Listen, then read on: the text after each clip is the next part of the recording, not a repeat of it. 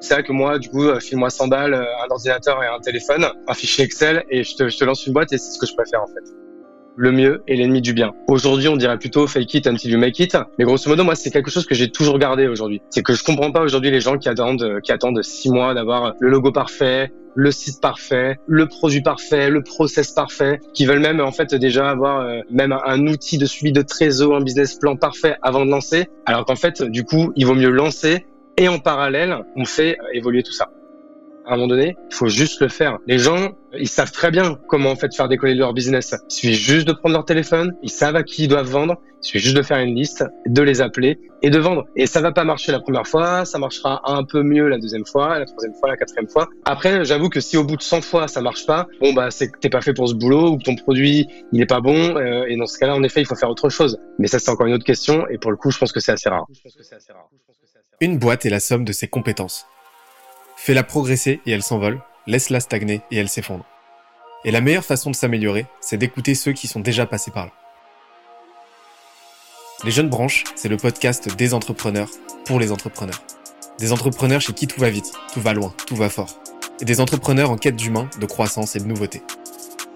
Au programme, des réussites, des échecs, des méthodes et surtout des tonnes d'apprentissages à appliquer le jour même sur ton projet.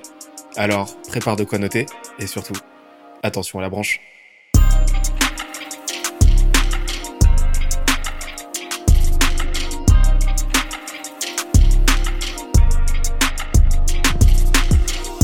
Cette semaine, je reçois Hugo Benz, serial entrepreneur dans l'industrie du textile et cofondateur de Kimono, la startup qui révolutionne la culture d'entreprise. On a parlé de la méthode qui lui a permis de lancer 7 entreprises qui ont toutes dépassé le million d'euros de chiffre d'affaires dès leur première année. Tout ça avec un objectif, définir la stratégie qui va nous permettre de lancer notre propre marque à l'issue du podcast. Il en a profité pour me partager ses meilleurs conseils et bonnes pratiques en marketing, entrepreneuriat, vente et recrutement. D'ailleurs, l'épisode est tellement dense qu'on en a fait un PDF récapitulatif. Pour l'obtenir, on se donne rendez-vous sur scalesia.co, s c a l e z i a.co. Dernière chose, si tu aimes nos podcasts, n'oublie pas que la meilleure façon de nous soutenir, c'est de nous laisser une note sur la plateforme de ton choix, un petit commentaire, ça fait toujours plaisir, et d'en parler autour de toi.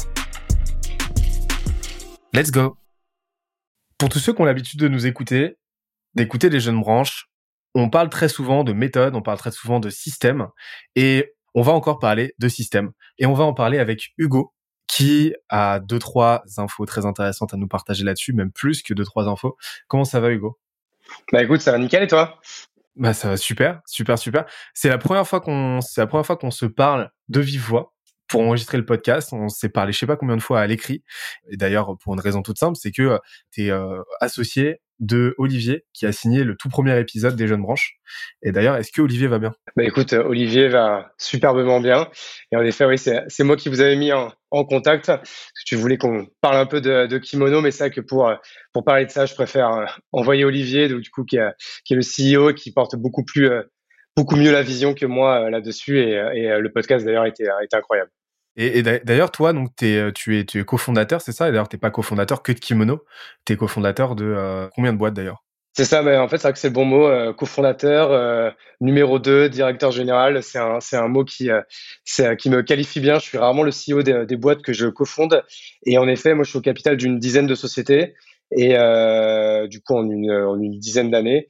Et du coup, c'est vrai que je suis beaucoup plus connu par rapport à Kimono, qui est la, qui est la plus grosse. Mais du coup, c'est vrai que par rapport à cette expertise sur le, sur le milieu du, du, du textile personnalisé que j'ai bien poncé depuis depuis plus de dix ans. Euh, du coup, j'ai eu pas mal d'opportunités et comme je suis plutôt un yes man, je dis pas souvent non et euh, du coup, forcément, euh, au moins une fois par an, voire tous les deux ans, je, je monte une nouvelle boîte. Excellent.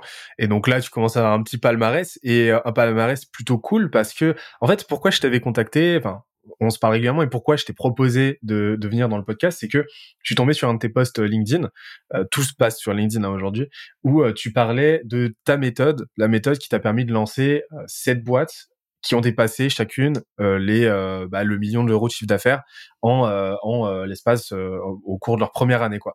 Donc une vraiment un tour de force qui reposait comme tu l'as dit sur une méthodologie que tu as mise en place et que tu nous proposais de de que tu nous proposais de nous partager et en fait, je me suis dit bah non, mais il faut absolument absolument qu'on discute dans le podcast de vive voix. C'est pour ça qu'aujourd'hui c'est un simili hors série en fait. Je sais même pas comment on va le catégoriser, si on va le compter comme un hors série ou comme un épisode un, un épisode dans la saison euh, classique, mais euh, on va pas parler d'une boîte précisément, on va parler de la façon dont toi tu lances tes boîtes, tu lances tes, euh, tu lances tes, tes, tes, 10 plus boîtes aujourd'hui, et, et comment tu t'assures à chaque fois que bah oui, il y a il y a, y, y a de la perf, qu'il y a de la croissance, qu'il y ait le momentum, pour qu'ensuite des Olivier puissent prendre le relais. À savoir qu'en fait, il y a différents types. On, on en avait parlé dans l'épisode avec avec avec Thibaut Renouf de partout, mais il y a différents types d'entrepreneurs en fait. Il y a les entrepreneurs bah, comme Olivier, comme Thibaut, qui vont être ce qu'on appelle des scalers, qui vont être là pour vraiment surfer sur la vague et, euh, et, euh, et, tout casser et, euh, et scaler et instrumentaliser, accélérer cette hypercroissance ou cette croissance. Et il va y avoir les starters, donc ceux qui sont là pour bah, mettre le feu aux poudres à la base, mettre en place le premier système, créer, bah, créer une offre et la propulser et faire ce qu'on appelle le go-to-market, donc aller se confronter au marché. Donc vraiment, vraiment permettre à la boîte de passer de 0 à 1. Et en fait, toi, tu t'illustres plus sur cette partie-là, starting, tu es plus un starter. Et c'est super intéressant euh, qu'on en discute parce que tout ça, c'est bah, finalement, euh, finalement, tu es, euh, tu es un petit peu l'acteur qui, qui rend possible l'existence de grosses boîtes à la kimono, à la partout, etc. Et on a assez peu l'occasion de discuter avec un profil comme le tien, donc c'est trop trop cool. Bah, écoute, merci, hein, c'est une super intro. Euh, non, mais c'est vrai que du coup j'ai un profil un peu un peu particulier. Hein. C'est vrai que moi il y a encore quelques années j'aurais rêvé d'être ce genre de profil, euh, vraiment profil, tu vois, manager, gestionnaire sur le sur le long terme, qui va faire des des boîtes à 5, 6, 10, 15, 20 millions, qui va lever des fonds, qui va faire des des boîtes qui deviennent internationales, etc. Et en fait, j'ai dû me, me résigner au fait que euh, j'ai pas les skills pour ça, j'ai pas la patience pour ça, et c'est ok, il n'y a pas de problème. Moi, du coup, je, je suis assez conscient de, de, de, mes faiblesses, mais du coup, je suis également assez conscient de, de mes forces. Et euh, oui, comme tu le dis, moi, j'ai plutôt un profil vraiment d'entrepreneur, euh, euh développeur, enfin biz développeur, vraiment profil de, de starter, bootstrapper. Enfin, on peut donner pas mal, pas mal d'étiquettes. Mais du coup, c'est vrai que moi, du coup, file-moi 100 balles, un ordinateur et un téléphone, euh, un fichier Excel, et, et je, te, je te lance une boîte, et c'est ce que je préfère en fait. La feuille blanche, passer de la feuille blanche, je te dis, au premier million, voire au deuxième, faire les premiers recrutements, processer, euh, avoir une boîte voilà qui euh, qui euh, qui, euh, qui déjà en fait a le mérite d'exister, qui s'est déjà fait un nom et, et après où il n'y a plus qu'à dérouler pour aller scaler, c'est plus dans mes cordes, mais ce qui se passe après, ça l'est un peu moins. Trop bien, mais c'est très très souvent à cette étape-là que à cette étape-là que, que 99% des boîtes se plantent. Donc on est on est bien tombé. mais alors du coup, Hugo Benz, euh, il vient d'où? Est-ce que tu peux nous en dire un peu plus sur toi? Déjà Ouais, pas de souci. Bah, je vais essayer de te faire la, big picture euh, rapidement. Euh, alors du coup, moi, je suis. Alors déjà, j'ai 34 ans. Aujourd'hui, j'habite à Bordeaux. Je suis euh, marié et papa d'une grande Juliette qui a qui a 6 ans maintenant. De base, je suis né à Paris, mais j'ai pas vécu longtemps. je suis très vite vivre à la campagne, dans la Marne, en Champagne-Ardenne, où j'ai vécu toute mon enfance, adolescence, jusqu'au bac. Ensuite, euh, profil assez classique. Hein, j'ai fait une prépa et je suis arrivé en école de commerce euh, du coup à BEM qui s'appelle aujourd'hui euh, Kedge, programme SC du coup à Bordeaux en 2008 et du coup je suis jamais parti de Bordeaux depuis depuis 2008. Et du coup pareil tout ce qui est l'entrepreneuriat et le textile, je suis tombé vraiment mais vraiment par hasard. Pareil si je te fais l'histoire vraiment courte, hein, ça part d'un échec. J'arrive en école de commerce première année on va dire ce qu'il y a, je fais vraiment n'importe quoi, je suis pas vraiment passionné par les cours, je vais pas beaucoup, et je réussis l'exploit de redoubler ma première année. Donc quand je te dis exploit, on était quand même 3 sur 350 à redoubler, donc euh, pas mal. Donc là, classique, je vais voir la banque, je leur demande 10 000 euros en plus parce que j'ai retapé, ils refusent, et là je n'ai qu'un seul choix euh, qui peut me faire continuer les études, c'est de trouver une entreprise qui me prend en alternance, en apprentissage, et qui du coup me paye mes deux dernières années d'études la miracle, je, m'étonne moi-même à ce moment-là. Je trouve une boîte qui accepte de me prendre. Ça, c'est déjà c'est un premier, euh, une première victoire. Et en plus, qui accepte de payer euh, mon école à 8000 balles l'année. Donc ça, je trouvais que c'était quand même une performance exceptionnelle. Et, euh, et du coup, là, deuxième coup de bol, c'est qu'en fait, cette boîte, qui est une petite boîte, qui s'appelait mydesign.com, qui faisait du textile personnalisé en ligne pour les particuliers, donc euh, vraiment site B2C, euh, tu à la spreadshirt en mode français, quoi. Et cette boîte est rachetée au bout de deux mois où j'étais là par Christophe Charles, qui est l'un des cofondateurs de cdiscount.com, donc du coup qui est The boîte, même la seule boîte tech de Bordeaux il y a un peu plus de dix ans, qui venait de faire un milliard avec Cdiscount, donc qui était la première boîte e-commerce à faire un milliard en France, qui venait de vendre, revendre ses dernières parts au groupe Casino et du coup qui se relançait dans une nouvelle aventure et qui était certain qu'il y avait quelque chose à faire euh, dans le numérique et surtout l'impression numérique euh, sur, sur textile également sur tout support bien sûr en ligne. Et euh, du coup euh, il a commencé en, en, rachetant du coup cette, cette boîte.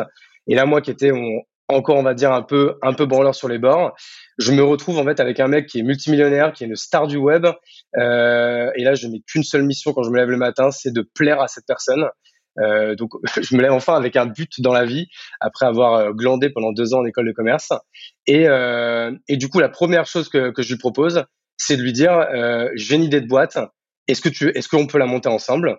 Et il m'a dit écoute, on va la monter ensemble, mais bien sûr, tu n'auras pas de part. Tu vas la monter pour le groupe et ça deviendra une business unit du groupe.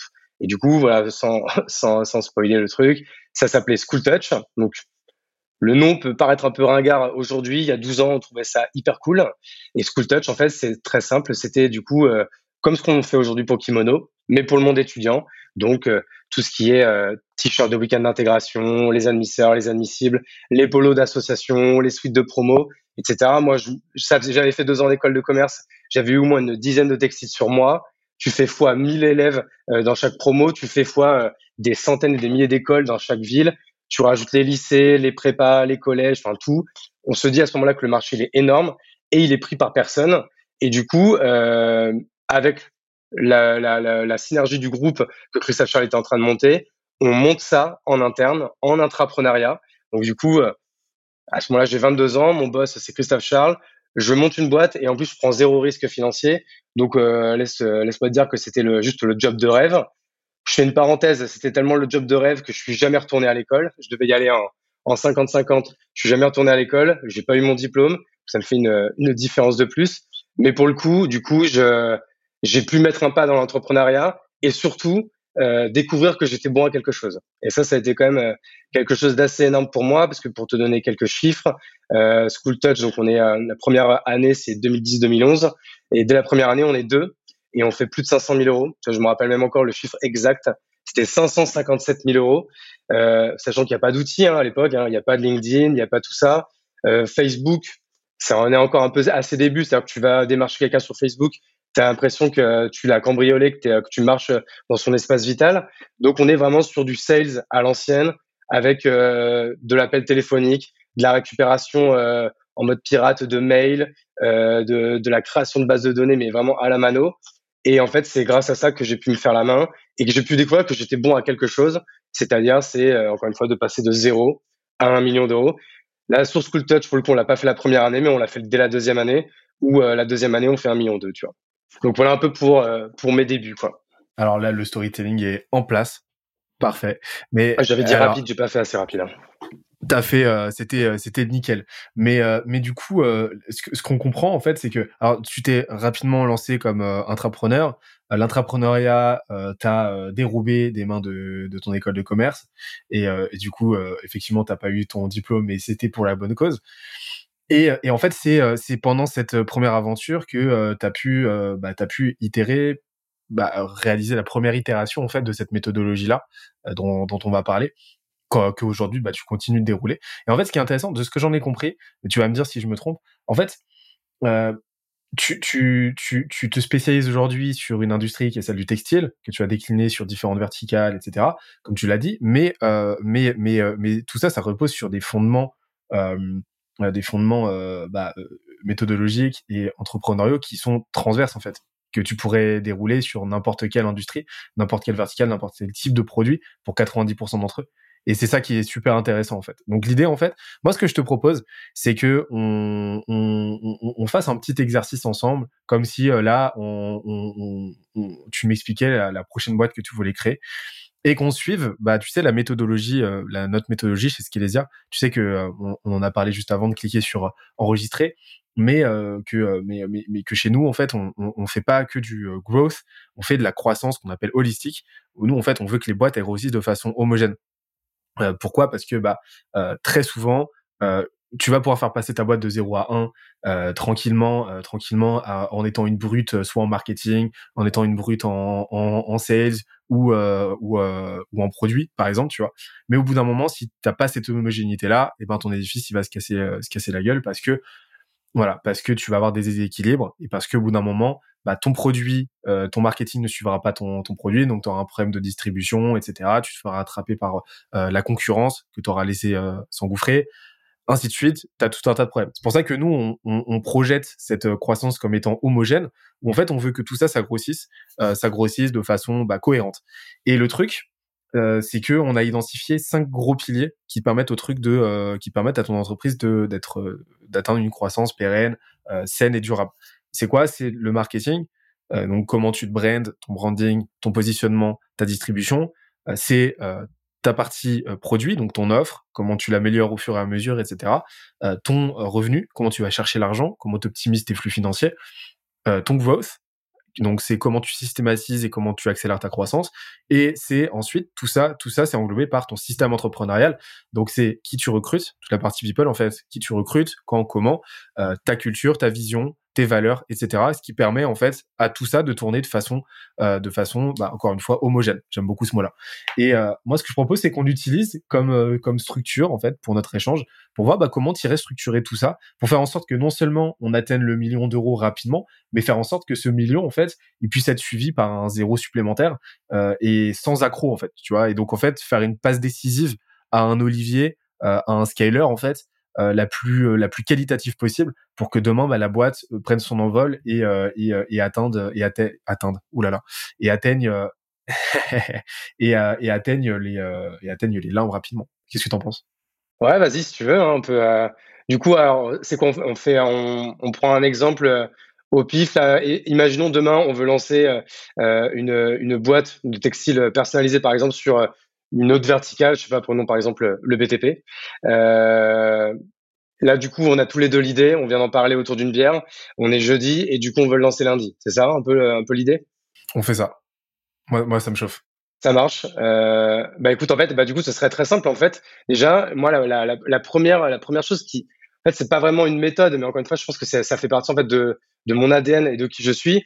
C'est que, euh, tu vois d'ailleurs, Christophe Charles me répondait toujours une phrase quand on allait le voir euh, par rapport à ce qu'on faisait des points hebdo avec lui euh, sur School Touch, et dès qu'on lui disait ça, on n'arrive pas parce qu'on en est là. Alors là, ça, on en est là, on aimerait bien avoir ça, mais du coup, on n'a pas encore lancé parce que ça.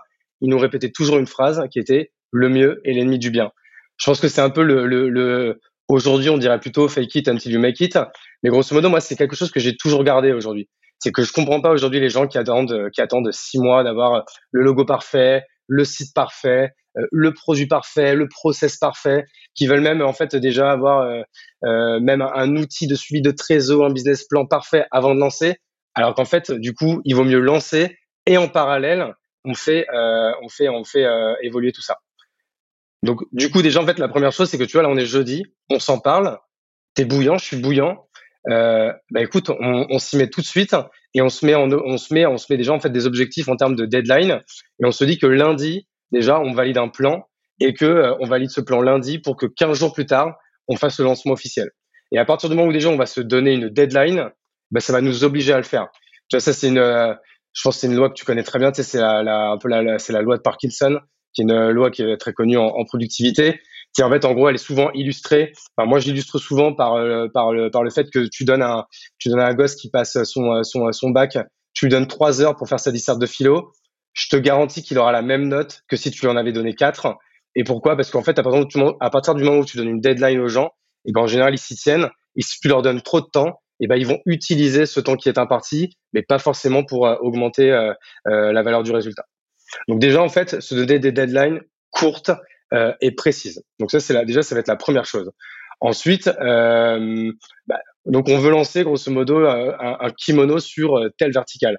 Bah, déjà, en fait, ça va être très simplement de choisir du coup un nom de marque, Euh, une fois qu'on a créé, on a créé la marque, on va choisir du coup quel va être notre produit. Donc là, le produit, que moi dans mon cas, bah, ça va être assez simple puisque ça va être du coup, on va se dire qu'on va faire du textile personnalisé. On va peut-être aller quand même sourcer deux trois fournisseurs qui vont faire du textile technique parce que du coup, c'est pas vraiment la même cible que euh, le start-upper dans son bureau. Euh, une fois que tu as fait le catalogue, mais pareil, que tu as un catalogue qui tient la route, qui a une dizaine de produits, pas la peine d'en avoir euh, d'en avoir 100 tout de suite. Tu as les 10 produits qui te, qui te paraissent les 10 best-sellers. du coup, tu as ton catalogue. Tu fais déjà un premier catalogue, mais avec avec deux trois outils, un petit Photoshop par-ci, un petit PDF par-là, et, et ensuite, bah du coup, tu es prêt à aller attaquer ton marché. Et c'est là que les choses sérieuses commencent. Là, c'est facile. Encore une fois, je vais pas, on va pas utiliser d'outils, on va rien automatiser pour l'instant puisqu'on commence à peine. Donc, du coup, on va déjà aller faire la première base de données, donc à qui on veut s'adresser. Est-ce que dès le départ, on va vouloir aller attaquer euh, les grosses boîtes du CAC 40 euh, qui sont dans le BTP Donc, est-ce qu'on va vouloir aller chercher Lafarge? Est-ce qu'on va vouloir aller chercher euh, Bouygues? Est-ce qu'on va vouloir aller chercher ce genre de boîtes Ou est-ce qu'on va pouvoir vouloir aller chercher plutôt des boîtes qui ont une certaine taille, c'est-à-dire des tailles qui sont plutôt entre 5 et 100 salariés. Ou alors même, on va aller chercher seulement les, les petits indépendants qui sont euh, euh, qu'on va trouver sur tel ou tel annuaire. Voilà. À partir du moment où on fait ce, ce choix-là, et bah, du coup, euh, on peut commencer sa base de données. Et en fait, pour commencer une base de données, bah, le mieux c'est déjà d'écrire la première ligne. Donc d'aller chercher du coup la première boîte qu'on va cibler. On prend le nom de la boîte et après on va aller chercher un contact, un numéro de téléphone, un email. Des fois, ça peut même commencer par juste le numéro de téléphone euh, de, de, de, la boîte on va appeler, on va forcément te donner un contact avec un nom, soit un téléphone, soit un email. Mais du coup, déjà, tu as ta première ligne qui est faite.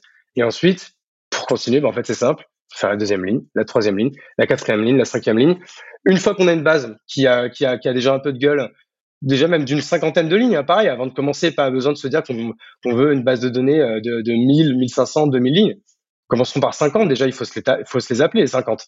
Première chose, le plus facile, on commence par un, par un premier message. Donc ça, je sais que vous, vous êtes très fort là-dessus chez, chez Scalisia pour, pour tout ce qui est message, on va dire un peu, un peu de un peu icebreaker qui, qui permettent, on va dire, d'engager la discussion et d'engager la relation avec la personne avec qui on va vouloir, à qui on va vouloir vendre quelque chose. Et ensuite, voilà, on fait un premier mail qui amène, qui amène des réponses. Euh, et ensuite, on a un mail numéro 2 et un mail numéro 3 tout ça, on peut commencer à le rentrer dans un CRM et encore qu'on n'est même pas obligé au début. Et après, une fois les gens qui ne répondent pas, eh ben ceux-là, on les appelle et on les appelle et on les appelle. Et en fait, pour moi, en fait, on commence à automatiser seulement le jour où en fait, on n'a même plus de temps euh, dans la dans, dans sa journée pour aller chercher d'autres clients parce que du coup, on envoie trop de mails, on, on appelle trop de personnes. Donc du coup, il faut commencer à automatiser pour avoir de plus en plus d'appels entrants, de mails entrants. Et c'est là qu'on peut commencer le premier recrutement avec le premier sales, puis le deuxième, puis le troisième. Et ça, encore une fois, quand on applique cette méthode, bah, en fait, on arrive très rapidement à un million d'euros, puisqu'un million d'euros, ça, peut paraître beaucoup pour certains, mais en fait, c'est que 80 000 euros par mois. C'est que 20 000 euros par semaine. Donc, du coup, c'est euh, 20 divisé par 5, c'est que 4 000 euros par jour. Et si on est sur un panier moyen de 2 000 euros, bah, c'est que deux commandes par jour. en fait, une fois qu'on a ces ordres de grandeur, ça permet de dédramatiser euh, l'objectif en fait. Excellent. Bah écoute, euh, masterclass, parce que là tu nous as donné un bon sommaire quoi. Moi j'avais plusieurs questions du coup. Tu me voyais prendre des petites notes là pendant pendant que tu étais en train de discuter, en, train de en train de nous présenter tout ça. Mais euh, premièrement, alors moi j'avais une question, c'est la question du nom, parce que ça je sais que tu vois, ça c'est un gros sujet, c'est un gros sujet. Il y, a, pas mal de il y a, pas mal de, de, de, de, cheveux autour de ça. Euh, moi, j'avais une question autour. Est-ce que tu as un framework spécifique pour trouver un nom et, euh, et pour, euh, pour t'assurer, euh, voilà, de ne pas avoir nécessité de changer par la suite, puisque c'est un truc qui arrive très souvent. Ça nous est arrivé avec Skelesia, tu vois.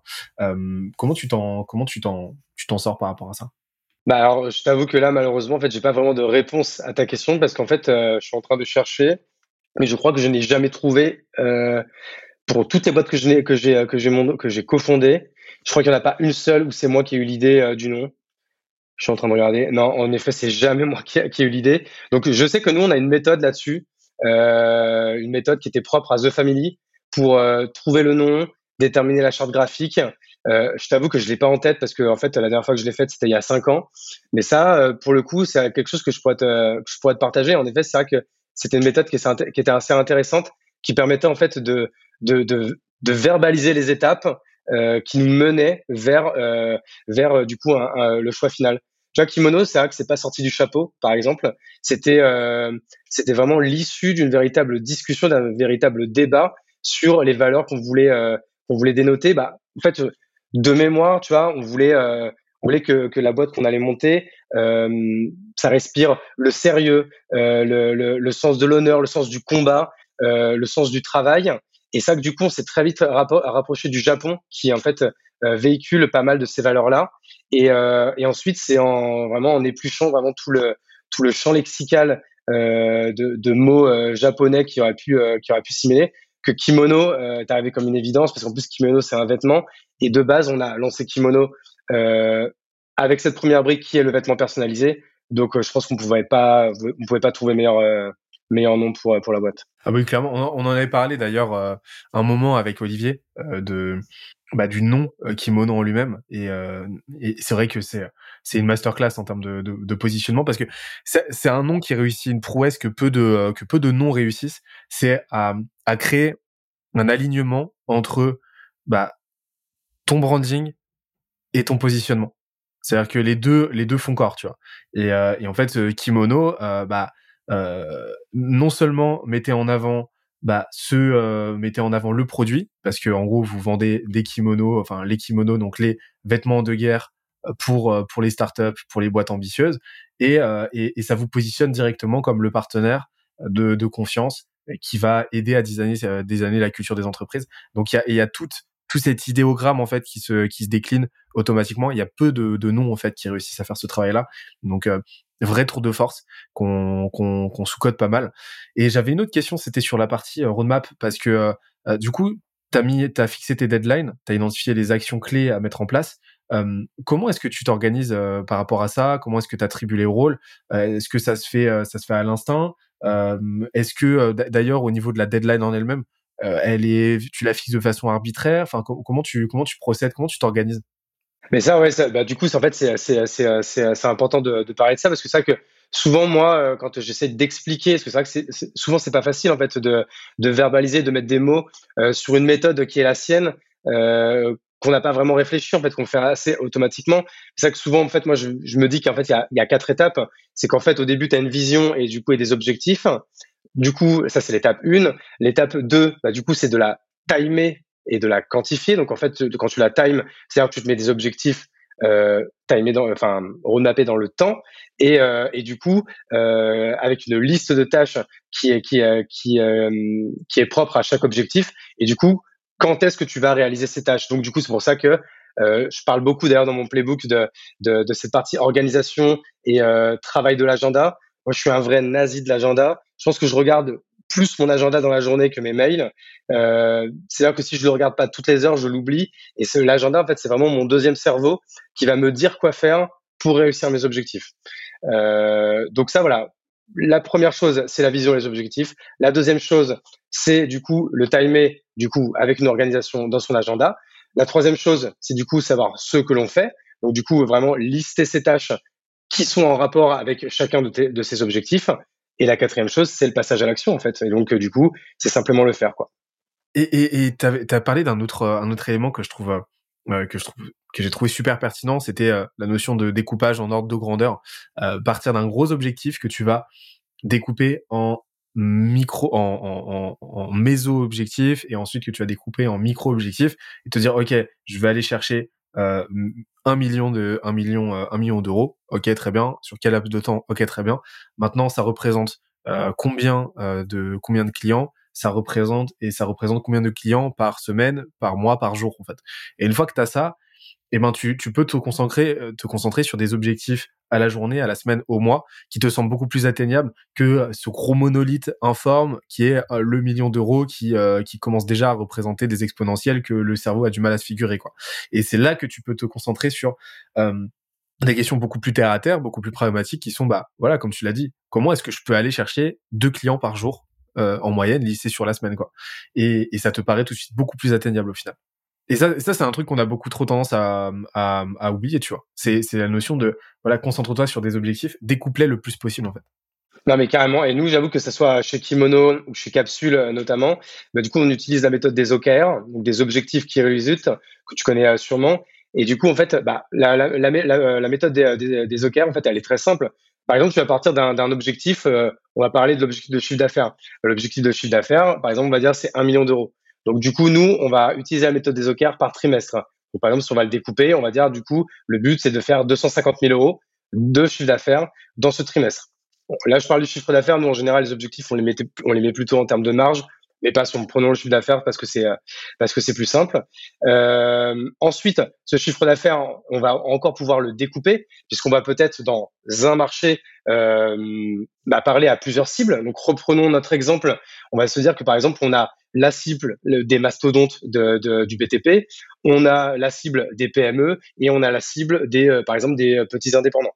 Euh, on va se dire que sur ces 250 000 euros, on va se mettre un objectif, par exemple, de 100 000 euros sur les mastodontes, euh, de 100 000 euros sur les PME et de 50 000 euros sur les, sur les indépendants.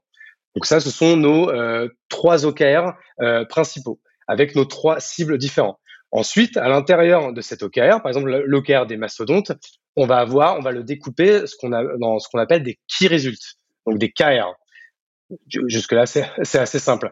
Et par exemple, là, euh, l'objectif va peut-être euh, va être par exemple euh, obtenir obtenir dans le trimestre au moins un rendez-vous par jour avec un acteur, avec un gros acteur de ce marché. Donc du coup là, la, phrase, l'objectif il est simple, c'est d'avoir 20 rendez-vous par mois, donc d'avoir 60 rendez-vous dans le trimestre. Parce que c'est ça que j'ai oublié de le dire, mais en fait, pour qu'un OKR soit OK, euh, pour qu'il soit bon et acceptable, il faut qu'il soit mesurable et quantifiable. Donc, de dire qu'on veut choper au moins 60 rendez-vous sur ce, sur ce segment-là, bah, du coup, à la fin, si on en a eu 30, bah, on pourra dire qu'on a réussi euh, ce résultat à 50%. Si on en a fait 120, on pourra dire qu'on l'a réussi à 200%. Et du coup, ça permet de piloter sa boîte euh, tout au long du trimestre. Euh, par exemple, au début avec son associé, en disant bah tu vois par exemple toi tu es, responsable des grands comptes, on s'était mis objectif euh, choper 60 euh, rendez-vous dans le trimestre, on est à la moitié du trimestre, on a eu que 10. Bah en vrai, qu'est-ce qui se passe? Il y a, un problème. Soit il y a quelque chose qu'on fait mal, explique-moi tes difficultés, je peux peut-être t'aider, etc. Mais le fait d'avoir un objectif qui est mesurable et quantifiable, ça fait que du coup on peut, encore une fois, bah, comme son nom l'indique, le mesurer à un instant T et du coup, euh, avec des routines hebdomadaires, pouvoir ne pas se rendre compte trop tard qu'on est dans les choux au niveau des objectifs et pouvoir rectifier le tir encore à temps. Donc ça, c'est la première chose euh, euh, par rapport, enfin, pour répondre à ta question, en fait, de la manière dont, dont nous, en tout cas chez Kimono Capsule et moi même dans l'ensemble de mes, de mes projets, je, en fait, on va dire, je roadmap mes objectifs et je les découpe en plusieurs sous-objectifs. C'est super intéressant parce que tu en mets tu mets le doigt sur un truc qui me qui me rend assez ouf, c'est les gens qui se concentrent exclusivement sur les outputs, tu vois, donc sur le résultat. Donc, ok, je vais aller chercher mon million euh, d'euros, qui est un résultat que tu que tu peux pas maîtriser en fait. T'as pas la maîtrise euh, de euh, de ton output. Tout ce que tu maîtrises, c'est ce que tu y mets en fait, c'est ton input. Donc, c'est les actions que tu vas mettre en place pour te rapprocher de ce résultat, de ce de ce résultat escompté en fait. Et en vrai, ce qu'on voit, c'est que avec l'OKR, tu as réussi à transformer un output escompté, donc qui est le chiffre d'affaires que tu vas atteindre, en liste d'actions, donc les inputs, les, les, les, euh, les, tâches que tu dois réaliser de façon régulière, mesurée, euh, mesurable et répétable pour bah, tendre vers euh, vers cet output en fait. Et, et, et pour moi c'est un travail qui est absolument essentiel parce que c'est là que tu prends la maîtrise en fait de que tu prends la pleine maîtrise de bah de, de, ta roadmap, de ta trajectoire et et de ta vision et que et que ta vision qui est quelque chose de euh, fantasmagorique en fait, enfin quelque chose de euh, purement euh, qui, est une pure projection, se transforme en plan d'action concret. exactement, exactement. Et tu vois, là, on parlait vraiment des objectifs, donc très chiffrés et chiffrables, donc c'est assez simple. Mais tu vois, par exemple, ça peut être des objectifs quantifiables, mais plutôt qualitatifs. Par exemple, ça peut être un objectif qui qui est par exemple devenir expert sur ce marché. Donc, par exemple, premier qui résulte, euh, poster, poster trois fois par semaine sur LinkedIn un article en rapport avec le BTP pour, euh, pour encore une fois devenir, enfin, montrer que je suis un expert de ce marché, pour pouvoir, voilà, après il y a, après il y a plein d'objectifs là-dessus. Hein, je vais pas t'apprendre à toi, à toi les, les objectifs de, de, LinkedIn, mais du coup, tu vois, ça pareil, c'est quelque chose qui peut être un, qui peut être un KR, qui est du coup qui va être mesuré et mesurable.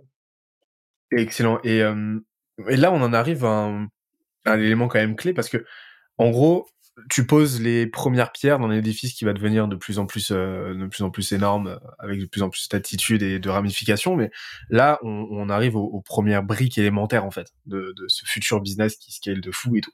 Euh, et ça commence par un, une offre et par un positionnement spécifique. Euh, on, on, on, le voit aujourd'hui, tu as une spécialité qui est le textile, euh, mais comment est-ce que tu, tu décides, par quel, euh, par quel modèle, par quelle méthode, en fait, tu décides de te lancer sur telle ou telle verticale. Euh, voilà, c'est quoi tes frameworks, en fait, pour te dire, euh, voilà, je vais me concentrer maintenant sur cette opportunité de marché-là, je vais identifier de cette manière et je vais aller me positionner sur cette opportunité de cette manière. Comment tu procèdes? Bah, en fait, en vrai, moi, je, là, tu vois, je, suis en train de, de, du coup de réfléchir en fait à toutes euh, les aventures que j'ai euh, que j'ai pu que j'ai pu euh, co-lancer. En fait, à chaque fois, moi, c'est la rencontre avec un associé. C'est-à-dire avec un, moi, en fait, à chaque fois, je suis la pièce, on va dire, de l'expertise produit, l'expertise production, process, etc. Même si je suis plus en sales, de, dans, dans, dans j'ai plus ça dans la peau, mais en fait, à chaque fois, c'est une rencontre avec avec quelqu'un qui m'a qui lui avait plus cette approche marché et, euh, et cible. Bah, tu vois, on prend encore une fois l'exemple de Kimono, où c'est Olivier et The Family, où c'était très clair qu'ils allaient aller directement sur les startups, les PME, les grands groupes, etc. Et du coup, ce sont eux qui sont venus me chercher pour euh, qu'on s'associe ensemble par rapport à mon expertise euh, métier. Après, quand deux ans plus tard, je monte Capsule avec avec Seb, pareil, Seb, il y avait une énorme expertise, un énorme carnet d'adresses sur la partie GSA, GSS. Moi, j'avais du coup mon expertise produit. On voulait monter quelque chose ensemble. Et ben, on s'est dit, bah, montons Capsule, puisque Capsule, en fait, ce sera mes produits et mon expertise qu'on ira vendre sur la cible que toi, tu connais bien. Et en fait, moi, à chaque fois, je suis obligé d'apprendre euh, euh, une nouvelle cible. Mais en fait, ça, c'est quelque chose, pour le coup, que je ne trouve pas très difficile, puisqu'il suffit juste, en fait, encore une fois, de s'intéresser, c'est pour ça que pour le coup, il faut être quand même très euh, avoir très cet, cet aspect euh, network, réseau et compagnie, puisqu'en fait, il faut appeler et parler avec le plus de personnes possible pour devenir euh, un expert. On va reprendre l'exemple, un peu la, la, métaphore filée de, de, de, ce podcast, qui est par exemple demain, toi et moi, on veut monter une, le kimono du, du BTP. Bah, par exemple, moi, le BTP, j'y connais rien du tout. Mais là, tu vois, on s'est tapé dans la main tout à l'heure pour le faire. Et on s'est dit que lundi, on commençait à lancer, à lancer tout ça. Bah, moi, je pense que du coup, je vais passer euh, mes trois prochains jours à tout potasser, à tout lire, à, prendre toutes les infos que je peux, à lire des podcasts de boîtes qui sont sur ce milieu du BTP, à me renseigner qui sont les grosses boîtes du BTP, quels sont leurs, chiffres d'affaires, quelles sont leurs dernières avancées. tout de suite, je me dis que c'est impossible de vendre euh, à quelqu'un si on ne le connaît pas lui et son marché, euh, etc. Tu vois, demain, n'importe qui peut, peut aller vendre du textile euh, en grande distribution. C'est, dans ce sens, c'est pas, c'est pas compliqué. Mais par contre, il faut euh, s'armer de patience et apprendre à connaître la, la, la, la, grande distribution, savoir comment ils fonctionnent, comment ils réfléchissent, s'intéresser à leur process, s'intéresser à qui ils sont, puisqu'on ne parle pas de la même façon à Leclerc qu'on parle, qu'on parle euh, à l'office manager de Payfit. Tu vois, c'est complètement différent. Et ça, en fait, à chaque fois, c'est euh, la chose qui, euh, que, que j'ai dû faire à chaque fois que j'ai, euh, on va dire, changé de métier, quoi. Enfin, changé de cible, du moins. Ok, et donc en fait, là, euh, on en revient à quelque chose de très, de, très fondamental au final. L'entrepreneuriat, c'est, euh, bah, comme tu l'as dit, le networking, et c'est la, puissance de la sérendipité, c'est-à-dire, bah oui, énormément, la, majorité des opportunités, elles se créent au, gré de rencontres. Euh, parce que c'est pas pour rien que la plupart des, boîtes sont constituées de plusieurs cofondateurs. C'est parce que chacun va apporter une pierre à l'édifice. Euh, donc toi, non, toi, non, toi, t'apportes l'expertise métier, euh, t'apportes la méthodologie, euh, le 0 à 1, mais du coup, ton, ton cofondateur va apporter lui euh, l'opportunité en elle-même, euh, la, la vision et, et, et, et, les contingents vraiment, on va dire business quoi. Voilà, la réponse à l'identification d'un problème et comment est-ce qu'on peut y répondre, etc. Et, et, et, donc là, en gros, ce que ta reco, c'est vraiment de discuter avec un maximum de monde continuellement. toujours. Euh, ouais, toujours. Toujours, parce qu'en fait, sur euh, c'est c'est euh, sur sur dix personnes avec qui tu vas parler, en fait, il faut toujours déjà le faire sans avoir une arrière-pensée. Parce que tu vois, par, par exemple, encore une fois, tu vois, la, ma rencontre avec avec Olivier, c'est venu encore une fois d'une opportunité, d'une soirée où j'avais pas envie d'aller. Finalement, j'y ai quand même été. ça m'a permis de rencontrer Olivier et ma vie aurait été complètement différente si je l'avais pas rencontré. Parce qu'on va pas se mentir, moi Kimono, ça a changé beaucoup de choses pour moi en ultra positif, évidemment. Et euh, du coup, tout ça est parti de euh, d'un bougeage de cul, alors que j'avais la flemme de faire quelque chose. Et en fait, c'est pareil pour les rencontres. Il y a plein de gens, euh, tu vois, qui viennent me voir sur sur LinkedIn, qui viennent me parler, qui me demandent des conseils, qui me demandent un call, une visio ou quoi. Alors, je pense que je dis pas oui non plus à tout le monde, mais j'essaie de dire oui comme un maximum de gens. Et, euh, et je, tu vois, je fais ça depuis six mois. Je vais pas, je vais pas les lister, mais ça m'a apporté énormément d'opportunités. Peut-être que sur euh, 100 personnes à qui j'ai parlé, euh, on va dire il y en a 90 peut-être où il n'y a pas eu un retour sur investissement financier. Hein, J'entends, et heureusement qu'on fait pas tout pour l'argent. Et par contre, il y a 10 personnes qui, du coup, m'ont fait rencontrer quelqu'un d'autre, qui m'a fait rencontrer quelqu'un d'autre, qui m'a apporté telle opportunité de business ou autre, ou telle opportunité euh, de, de partenariat. Et du coup, ça, c'est parce que j'ai dit oui à 100 personnes quand beaucoup de personnes disent non au 100. De toute façon, l'effet cumulé, il se crée à partir du moment où tu commences à, voilà, comme tu l'as dit en fait, hein, là, là, c'est un de tes OKR personnels, quoi, au final. C'est te dire, voilà, je vais continuer de discuter, euh, j'ai discuté avec un maximum de monde, apporter de la valeur. Euh, on en revient, on parlait de famille tout à l'heure, vraiment cette notion de pay it forward, t'apportes de la valeur. Et, et, forcément, à un moment donné, ça va te revenir au centuple. Mais c'est une histoire de, c'est une histoire de, de, de, de, de, de, de t'inscrire dans la bonne temporalité. Ça va te revenir au centuple, mais euh, sur, sur une échelle de temps beaucoup plus longue, en fait, que ce à quoi en général on s'attend quoi. Il faut être patient. C'est ça. Et donc euh, là, là aujourd'hui, euh, voilà, là aujourd'hui on positionne l'offre ensemble. Donc euh, tu vois, on arrive, ok, le BTP, on va s'attaquer, euh, on va s'attaquer à tel segment. D'ailleurs, euh, toi, de ce que j'ai compris, tu préconises de s'attaquer à plusieurs segments, c'est ça, versus te dire ok on va on va euh, upmarket directement en s'attaquant à du grand compte ou alors au contraire on va aller travailler sur des cibles un petit peu plus euh, un petit peu plus petites. Toi tu préconises de t'attaquer à plusieurs segments de marché au sein même d'une verticale c'est ça? Bah, au début si par exemple alors oui à terme mais par exemple aujourd'hui là on est on est que deux. Je pense par exemple là j'ai pas fait d'études de marché mais j'ai la sensation qu'il vaut mieux aller euh, chercher dans un premier temps les PME qui en plus sont les euh, moins organisés là-dessus, où il y a moins de problèmes de référencement, euh, etc. Et, euh, du coup, en fait, commencer par cette cible, euh, faire rentrer les premiers clients, les premiers chiffres d'affaires, les premières marges, et ensuite, une fois qu'on a un peu plus de bouteilles, un nom qui commence à valoir quelque chose euh, dans ce marché, euh, d'avoir quand même déjà deux trois beaux noms, euh, deux trois belles références, bah, commencer à aller chercher des clients de plus en plus gros et jusqu'à aller taper la farge. Hein. Grosso modo, c'est ça, hein, c'est assez simple. Hein. tu, me diras, euh, tu me diras, euh, Olivier, il a signé Google au bout de trois semaines qu'on avait monté Kimono. Donc du coup, il, il contrarie un peu mon, mon exemple, mais bon, lui, c'est parce qu'il est très fort. Mais euh, grosso modo, normalement, le plan, c'était pas d'aller chercher Google au bout de trois semaines. Mais, euh, mais bon, bref, c'est un peu l'exemple qui, euh, qui contrarie la règle. Bah c'est ça. Bah, de toute façon, les, les, les boîtes se construisent aussi sur des anomalies statistiques, hein, de toute façon. Mais et, et donc là, on a l'offre, on a le plan d'action, on passe maintenant sur la partie euh, sur la partie euh, distribution si, si, si ça te va. C'est maintenant ok comment est-ce que je go to market? Comment est-ce que je vais me confronter au marché? Comment est-ce que je vais générer mes premières opportunités en fait parler aux premiers clients? Comment tu procèdes du coup? T'en as touché deux mots tout à l'heure mais euh, ça m'intéresse de savoir de façon vraiment euh, cadrée structurée comment comment tu procèdes voilà comment est-ce qu'on va procéder pour aller chercher ces leads bah, c'est vrai que moi, du coup, c'est, c'est pas du tout sexy hein, ce que je vais, ce que je vais te répondre.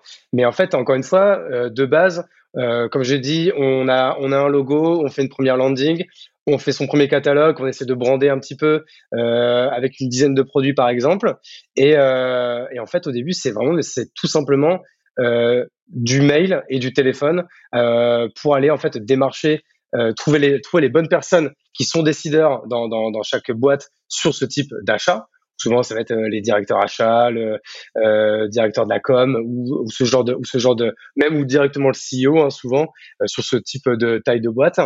Et euh, et ça va être vraiment d'aller les appeler à l'ancienne un par un pour en fait déjà même avant de leur vendre notre cam de leur demander si parce qu'on sait qu'ils ont le besoin parce qu'on sait que n'y a pas une seule boîte du BTP qui a pas de textile personnalisé. Il n'y a aucune boîte qui envoie ses, ses, salariés sur un chantier en leur disant allez niquer vos propres fringues, ça n'existe pas.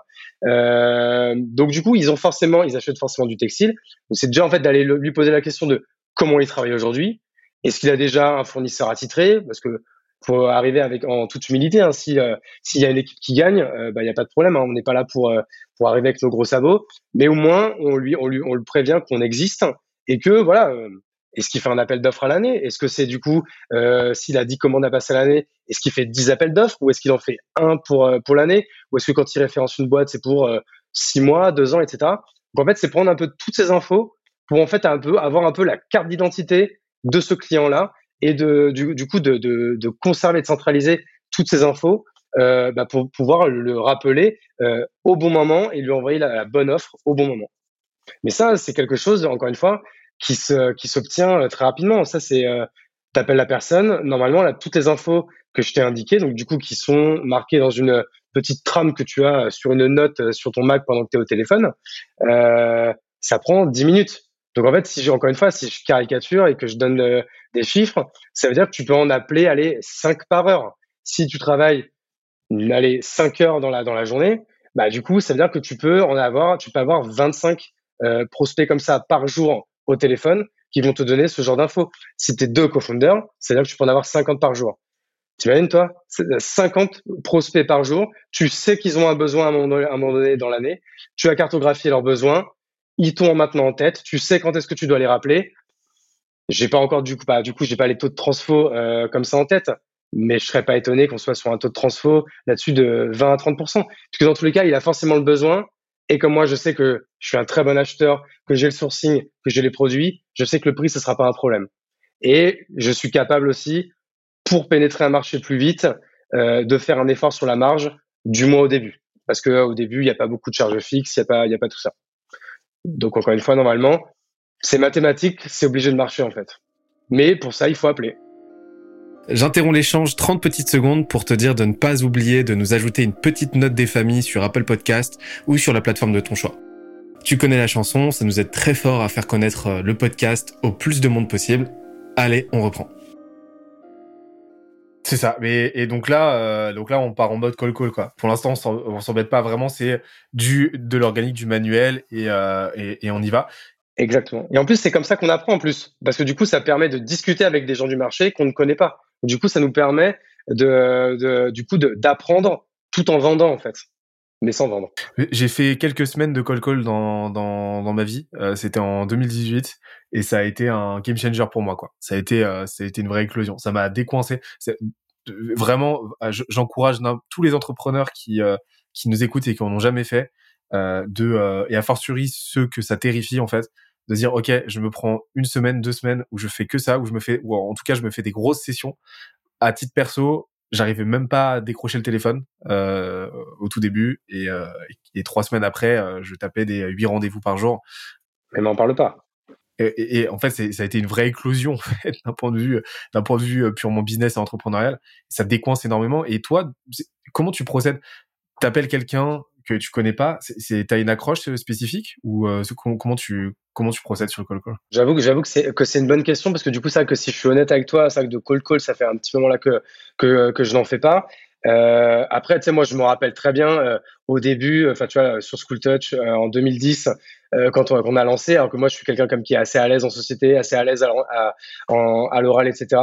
Mais de, de préparer un call, alors que t'imagines, j'avais j'avais 20 ans et quelques et j'allais appeler des gens qui avaient le même âge que moi donc j'appelais pas non plus euh, euh, le président de la République quoi.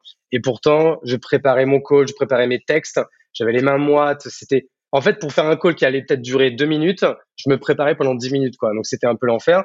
Donc ce qui montre que moi j'ai beaucoup d'admiration pour les gens pour qui c'est inné. Pour moi ça l'était pas. Aujourd'hui je suis hyper à l'aise avec la question parce que ça fait dix ans que je fais ça et que du coup des call calls j'en ai fait des milliers. Mais euh, du coup et pour pardon j'ai pas répondu à ta question bah, en gros, euh, l'icebreaker, je t'avoue qu'en fait, j'en ai, j'en ai pas tellement parce que c'est vrai qu'aujourd'hui, euh, je vais souvent comme appeler quelqu'un à qui j'ai déjà écrit un mail quand même. C'est vrai que du coup, j'ai l'impression quand c'est quelque chose qui, euh, qui a assez un peu évolué là-dessus. Il y a encore, il y a encore quelques années, je le faisais, mais c'est vrai qu'aujourd'hui, j'appelle pas quelqu'un qui m'a pas qui m'a pas accordé le droit de l'appeler quoi, grosso modo. C'est vrai qu'aujourd'hui, je fais quand même beaucoup ça. Ok, donc tu commences par envoyer un petit mail, tu dégrossis le truc, Trois, quatre lignes, ouais. Ouais, trois, quatre lignes. Tu mets quoi dans ces trois, quatre lignes? En fait, souvent dans trois, quatre lignes, en fait, en soi, euh, euh, c'est limite, je me présente vaguement, mais c'est en fait, souvent, je vais poser une question ou je vais euh, rebondir sur une actualité euh, du client, enfin, du prospect ou de lui ou de sa boîte. Mais, Mais en fait, aujourd'hui, ça marche tellement plus en fait d'envoyer euh, d'envoyer un million de cannes à pêche euh, dans l'eau, mais un million de cannes à pêche où il y a déjà l'astico, il y a déjà tout, où tu vends déjà toute ta cam, etc. Bon, on va partir du principe que les prospects sont pas cons comme des poissons et que du coup, bon bah, tu lui envoies la canne à pêche avec le avec le avec le, l'astico au bout. Il est pas con, il sait que si euh, s'il croque, il va se faire attraper. Euh, aujourd'hui, voilà, euh, encore une fois, je vais pas faire une masterclass là-dessus parce que c'est pas moi qui ai inventé tout ça, mais aujourd'hui, pour vendre, il faut plus vendre, il faut créer des relations. Et aujourd'hui, il y a vraiment que ça qui marche, quoi. Ah bah c'est sûr, bah c'est un truc que ça fait partie de mes gimmicks, tu vois, mais je le dis tout le temps, c'est aujourd'hui la vente, le marketing, c'est on, est dans un game relationnel et plus transactionnel comme euh, comme ça a été le cas pendant euh, pas mal de temps au final euh, parce que pendant il y, a, quand même une grosse période où le, le cold email par exemple fonctionnait très bien et on pouvait être on pouvait avoir une approche les usages faisaient qu'on pouvait avoir une approche beaucoup plus voilà transactionnelle vendre notre soupe vendre notre soupe notre produit de façon beaucoup plus frontale et directe. Aujourd'hui, non, il faut créer de la relation et il faut vraiment modéliser le marketing, et, et la vente comme un escalier où c'est voilà une marche après euh, une marche après l'autre et, euh, et on progresse et on avance euh, ensemble. Mais, mais mais mais à tout prix éviter ouais les, les, les gros calls d'email les gros pavés où on en on, en met des on en fait des tartines quoi. Ça fonctionne pas. Mais complètement parce que de toute façon en fait on, tu vois nous encore une fois on le montre avec Kimono qui encore aujourd'hui c'est une stat qui m'impressionne de trimestre en trimestre où je la vois. C'est qu'aujourd'hui plus de la moitié du chiffre d'affaires de Kimono mois après mois est réalisé par des gens qui sont déjà clients. Donc en fait, on le voit que dans tous les cas, tout le business model, c'est pas de faire le plus beau des one shot, d'avoir une commande à 100 000 balles une fois. Vaut mieux en avoir 30 euh, de 20 000 euros, euh, parce qu'en fait, du coup, c'est vraiment cette relation qu'on fait naître avec euh, avec avec du coup après avec ses clients, où en fait on gagne un temps fou. Il y a plus cette cette étape de démarchage, des devis, bah, dans, notre cas des, maquettes et de, de de, de 1000 coups de téléphone pour signer une commande. Après, les choses se font avec enfin, de manière beaucoup plus fluide. Et on voit qu'aujourd'hui, le business model, il est là. Si tu veux scaler, c'est indispensable. J'ai l'impression qu'on revient de plus en plus de euh, cette, euh, tu vois, de ce tout acquisition qu'on a eu pendant un moment, tu vois. Euh, je, fais une parenthèse dans la parenthèse, mais tu vois, ça fait quelques années qu'on parle sans arrêt d'acquisition, de trouver des clients, générer du lead, etc. Alors c'est essentiel, mais mais c'est passé à côté pour moi du levier de croissance, d'un des deux leviers de croissance les plus essentiels, c'est c'est la rétention en fait euh, tu, si t'as pas de rétention, t'as pas de business. Euh, t'as pas de business et euh, t'as juste une place. Si t'as si t'as une acquisition forte mais pas mais zéro rétention, t'es juste une plateforme d'achat en fait. T'es pas une t'es pas une boîte. Et si t'es et si à l'inverse t'as une acquisition qui est pas très forte mais t'as une rétention euh, qui est à quasi 100% ou t'as une excellente rétention, bah en fait ça va capillariser énormément dans ta boîte parce que ta rétention va être corrélée à de la satisfaction client. Donc satisfaction client vont dire que va dire que si tu as un minimum de capitalité dans ton marché, bah tes clients vont en parler à d'autres clients potentiels, donc tu vas avoir un gros référol. Et au final, bah, ton, ton business, il va grossir de façon organique, en fait. Et, euh, et, et en plus, si tu as une forte rétention, tu as beaucoup de repeats.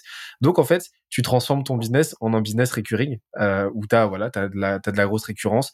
Et, euh, et, et, en fait, voilà, la, la, la, croissance, elle se fait elle, se fait de fait en fait, elle s'impose. Et là, ton acquisition va être plutôt secondaire pour accélérer ça. Mais là, tu mets le doigt sur un truc qui est essentiel, c'est voilà directement faire en sorte de, de, de jalonner ça pour que bah la relation qu'on va créer en fait elle se pérennise et, euh, et, et, pas être dans une logique de one shot parce que là c'est délétère. Ah mais complètement, tu vois, c'est pour ça que encore une fois sur l'ensemble des, des boîtes qu'on a, que ce soit encore une fois chez Kimono ou chez Capsule, sur sur, sur la grande distrib, etc on est vraiment des, des gros euh, fadas de, de, de l'expérience client. C'est quelque chose sur laquelle on passe énormément de temps, euh, que ce soit en théorie ou en pratique. Tu vois, même j'ai un exemple un peu un peu marrant là-dessus. Je me rappellerai toujours. Euh, c'est la première année de Kimono. Euh, et un jour, il y a un client qui nous a mis 4 étoiles sur 5 sur Google. Et c'était le branle-bas de combat au, au, bureau pour savoir pourquoi on n'avait pas eu 5 sur 5. Parce qu'encore une fois, euh, c'est quelque chose que tu vois que, que Olivier, il martèle semaine après semaine, euh, c'est que l'expérience client, c'est everything pour nous. Et il le répète, il le répète, il le répète. Et il n'y a pas une seule personne chez Kimono qui, euh, ne, sait pas que l'expérience client, c'est euh, tout pour nous. Et donc, c'est pour ça que c'est quelque chose qui fait partie intégrante de notre quotidien et, de nos valeurs. Et, alors, comment tu fais dans tes, dans tes boîtes pour offrir la meilleure expérience? Là, demain, on signe 10 boîtes du BTP comment est-ce qu'on fait pour leur offrir la meilleure expérience client possible? Bah, du coup, c'est déjà d'écrire ce qu'on peut appeler une, customer journey, c'est-à-dire en fait en fait, en gros, il euh, n'y a pas de place à l'improvisation. Tu vois, en fait, euh, même souvent les gens ils pensent euh, que dans les startups, etc., qui, qui vont vite, etc., on est à la cool ou quoi. Mais en vrai, on l'est en apparence, mais mais dans la réalité, bah, rien rien rien n'est lié au détail. Enfin, rien n'est lié, pardon, à l'improvisation. C'est-à-dire que tout est écrit à l'avance, donc la customer journey. C'est-à-dire qu'on sait qu'à partir du moment où le client nous dit go, et eh ben il y a un certain nombre d'étapes euh, jusqu'à ce qu'il soit livré. Et chaque étape doit être fait parfaitement et euh, et du coup et ne doit en fait ne doit pas être délaissé euh, par aucune des parties prenantes là-dessus quoi. Donc en fait, par exemple, dans, notre cas à nous, pour reprendre notre exemple, on a voilà, on a cinq, on a cinq, cinq boîtes du BTP qui vont nous passer des commandes de t-shirts, de pulls ou de de softshell ou de polaire ou de quel que soit ce dont ils ont besoin. Bah déjà en fait, ça va passer par déjà tout au long de, de, son expérience, qui va par exemple, nous en général les délais, tu vois, ça va être deux semaines ou trois semaines. Bah, pendant ces trois semaines, il va falloir qu'il n'y a pas un seul moment où il se sente pas en confiance. Surtout, imaginons que euh, on lui a donné une deadline à trois semaines et lui trois semaines, c'est pas au hasard, c'est que dans trois semaines, il a tel événement où il a tel chantier, il a tel euh, nombre d'arrivées et il doit absolument recevoir, il doit absolument recevoir sa cam à ce moment-là. Donc déjà, c'est tout au long euh, de, la, de, de, de, de ce délai de production, c'est lui donner de la visibilité, communiquer avec lui. Encore une fois, lui va souvent avoir l'impression que c'est une que ça va être une communication qui va être ultra personnalisée, mais en fait, nous à chaque étape, il y a tous les mails sont déjà préécrits. Bien sûr, on les met un peu on les met un peu à jour selon euh, selon la situation, mais tout au long de, de, de la production, on va lui dire qu'on a bien reçu le textile, que la production, le marquage va, va commencer à telle date, qu'on va faire le conditionnement à telle date et qu'on va expédier à telle date. Le jour de l'expédition, il va être prévenu par un véritable humain chez nous qui va lui envoyer son numéro de tracking, qui va faire le suivi euh, de, de, de, de sa livraison, qui va en fait limite euh, le, le, prévenir avant que l'accueil ne l'appelle que sa livraison elle est prête. Euh, tu vois, c'est tout ça. Euh, c'est tout ça qui fait que bah, l'expérience à la fin, elle va être, elle va être magnifique pour lui parce que il se sera senti en confiance tout le long. Et à la fin, bien sûr, pour que ça soit parfait, il faut que le produit soit parfait. Et ça, c'est euh, c'est une évidence. Et alors, justement, ce produit, euh, là, là, là, tu vois, là, on parle du textile, mais euh, finalement, il y, a des, il, y a des, il y a des principes produits, tu vois, qui sont transverses, n'importe quelle typologie de produit, que ce soit un produit euh, physique ou tech ou ce que tu veux. Comment tu t'assures de proposer déjà les meilleurs produits possibles d'une part, et comment tu t'assures derrière, comment est-ce qu'on s'assure demain que les produits, tu vois, restent dans l'air du temps, que la qualité se maintienne et qu'elle s'améliore en continu? Comment, comment tu comment tu t'en assures? Ça, après, là, du coup, pour le coup, nous, en fait, on, on teste tous nos produits. Et ça qu'après, il y a beaucoup de produits, encore une fois, où, euh, bah, en fait, où on sait qu'il n'y a, pas de mauvaise surprise parce qu'on connaît les fournisseurs. Et du, coup, moi, c'est l'un des avantages concurrentiels que je peux avoir par rapport à d'autres. C'est que les fournisseurs, je travaille avec eux maintenant depuis plus de dix ans. Donc au, final, tu les connais. Les produits, avant de les mettre en vente en catalogue, tu les reçois, tu les testes. Tu vois, moi, j'ai sur moi, c'est simple, je m'achète plus de fringues, je mets que des euh, que des t-shirts ou des ou des suites qu'on a en catalogue, qui soient vierges ou marqués euh, ou marqués euh, kimono ou capsule ou autre. Donc ça, c'est ce qui nous fait. et puis pareil, après pour la partie marquage, que ce soit des brodeurs, des sérigraphes, des imprimeurs, etc. Mais on en a testé des dizaines euh, pour qu'à la fin, on, en a gardé, on en, garde, tu vois, nous, on doit avoir une, vingtaine euh, de prestataires, mais franchement, euh, Céline et Brian de notre team prod, je pense qu'ils en ont essayé des dizaines et des dizaines et des dizaines. Et euh, tu vois, nous, chez nous, quelqu'un pour être référencé euh, chez Kimono ou chez Capsule, il doit répondre à un certain nombre de prérogatives et du coup, euh, rien n'est laissé au hasard encore une fois là-dessus. Ok, et, euh, et donc ça passe par ouais, c'est vraiment cette notion d'amélioration continue, quoi, et d'être à l'écoute du, Exactement. client, et, euh, et en même temps à l'écoute aussi de ce qui se fait, euh, de ce qui se fait à côté. Est-ce que tu, tu, regardes la concurrence toi ou pas? Ouais, Je la regardais beaucoup avant. Il y avait vraiment cette cette cette notion vraiment de de rivalité. Euh, mais qui me fait moi que, que j'aimais bien tu vois même moi si je joue euh, au tennis ou autre avec un pote j'ai besoin que pendant qu'on joue si on fait un match on n'est pas pote quoi. J'ai besoin de cette un peu de cette tension euh, pas de cette un peu de cette rivalité. Et aujourd'hui je t'avoue que au niveau bah, pro je regarde plus du tout ce que fait la concurrence et franchement je je m'en fiche un peu. Parce que au final ça me faisait quand même perdre du temps et ça me faisait prendre parfois des mauvaises décisions. Parfois je pouvais en fait m'évertuer à aller chercher et à chercher à closer tel ou tel deal parce que je savais que tel concurrent était dessus. Euh, donc, quitte à perdre un maximum de temps, quitte à, quitte à casser les prix et avoir une marge ridicule, chose qu'aujourd'hui, je ne fais plus du tout parce que aujourd'hui, je ne perds pas de temps et euh, aujourd'hui, la marge, euh, c'est euh, c'est la chose la plus importante pour nous. En fait, ça, c'est un, c'est un, un truc qui a, qui, ça a été game changer dans, de mon côté, c'est quand j'ai compris que la concurrence, c'est une construction mentale, en fait. C'est, c'est toi, à un moment donné, euh, qui, euh, c'est toi, à un moment donné, qui décide de te considérer comme concurrent à d'autres acteurs, ou alors toi qui t'es pas suffisamment bien positionné, de sorte à pas être assez différencié de tes concurrents, qui fait que tes concurrents de fait sont des concurrents dans la tête de ton euh, prospect en fait. Et c'est là que tu vas commencer. Et le signal en fait, c'est quand ton prospect va dire ouais, mais là du coup je suis en train de discuter avec un tel, un tel qui me propose exactement la même chose. Parce qu'il y a deux types de mise en concurrence. Il y a le manque de clarté au niveau de ton message qui fait que ta différenciation, ton unicité pas suffisamment claire un truc qui arrive souvent hein, euh, et, qu'on a aussi de notre côté chez Skelésia euh, de moins en moins d'ailleurs. Euh, c'est j'ai pas bien compris ce que vous faisiez différemment de un tel ou de enfin de tels acteurs. donc là tu clarifies, c'est un problème de message, mais sinon tu as aussi le problème de positionnement.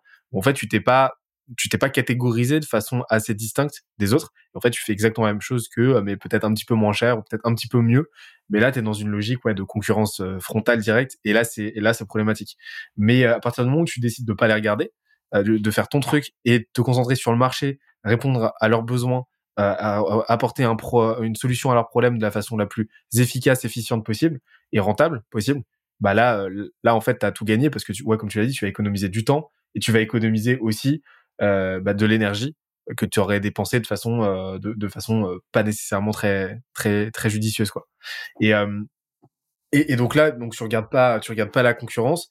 Et, en fait, ce que je comprends, c'est que tu passes énormément de temps à discuter avec tes, euh, avec tes, avec tes prospects puis tes clients. Quoi. C'est la customer journey. J'ai regardé, enfin, j'ai essayé j'ai modélisé, j'ai compté le nombre de touchpoints à peu près. Enfin, c'est, c'est absolument énorme le nombre de d'échanges que tu as avec euh, ton client. En fait. Exactement. Et c'est encore une fois, pour le coup, ça c'est du temps qui est très bien investi, parce que euh, en fait, du coup, que nous-mêmes, on est, on est client de tel, euh, tel ou tel prestataire. Et tu vois, par exemple, nous, l'un des, euh, l'un, tu vois, bah, encore une fois, euh, Céline, qui est notre head of prod chez, chez Kimono, elle, dans le choix d'un, d'un, plus qu'un prestataire ou d'un fournisseur, d'un partenaire, et ben en fait, ça va être toute sa communication, sa transparence et sa capacité à, à nous inspirer de la confiance. C'est-à-dire que par exemple, nous, on va toujours préférer un prestataire qui, par exemple, va nous prévenir dix jours à l'avance que là, il pourra pas, par exemple, pas tenir un délai pour en fait nous permettre de, de, trouver une solution, plutôt qu'un prestataire qui euh, qui va essayer de faire tout ce qu'il peut jusqu'au bout et qui va nous prévenir la veille. Ça, voilà. Ça, par exemple, chez nous, c'est quelque chose qui, euh, qui n'est pas du tout acceptable et, euh, et qui sera pas accepté. Et euh, donc, en fait, pour répondre encore une fois à, ta question, c'est vraiment ce, plan de la communication c'est l'une des choses les plus importantes, presque au même stade que euh, les délais, le prix et la qualité, quoi. Parce que en fait, la, confiance, c'est Jordan Belfort, c'est le loup de Wall Street qui avait modélisé ça, qui, explique dans son livre que il y a trois niveaux de confiance qui sont essentiels. En fait, c'est des curseurs qui doivent être au max si tu veux que ça close. Et si derrière tu avoir de la rétention, du référent et tout, c'est ta confiance, la confiance interpersonnelle, c'est la confiance que ton prospect va témoigner à toi en tant que personne, tu vois. Euh, ensuite, la confiance envers ton produit, parce que le produit il répond à la problématique de façon, euh, bah, tu vois, euh, mesurable, répétable, pérenne, etc. En gros, est-ce que ça fait le taf?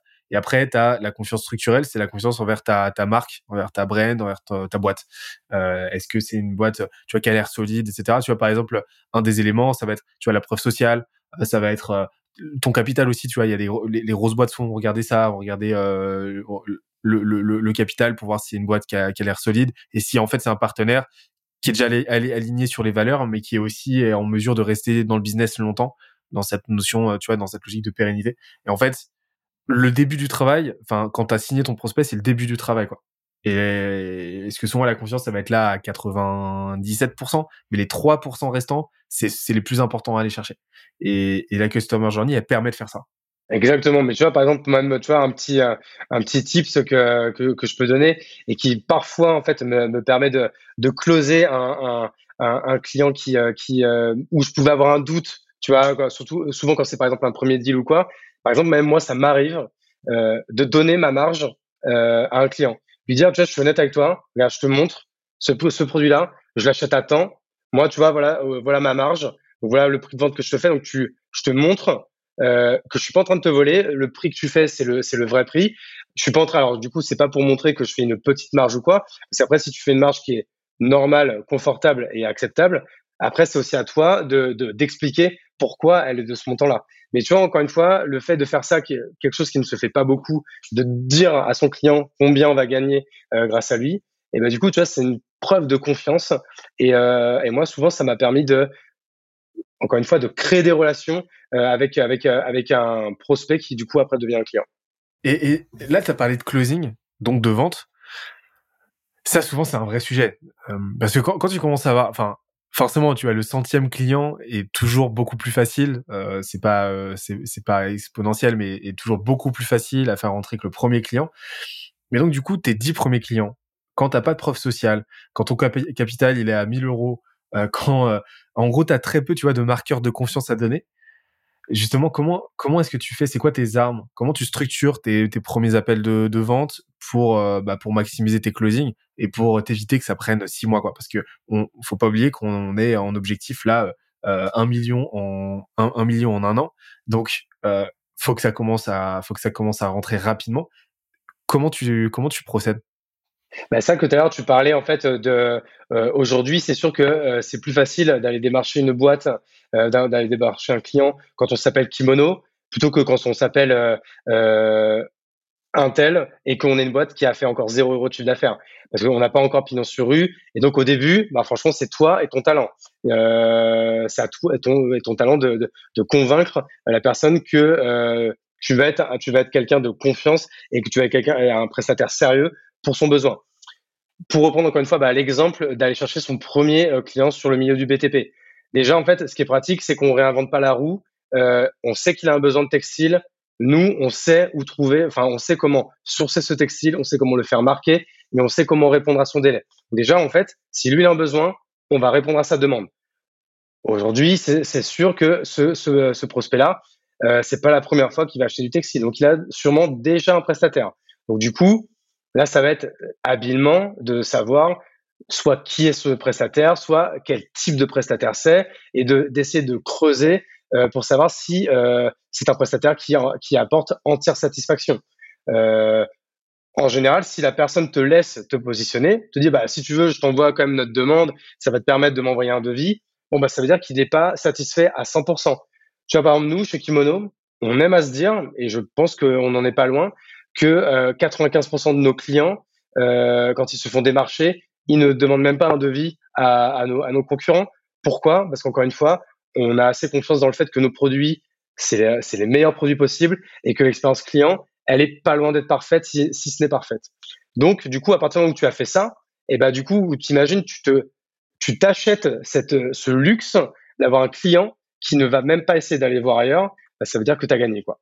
Donc pour revenir encore une fois à notre exemple, si te, te permet, si te permet du coup de, te positionner, tu as déjà fait 50% du chemin.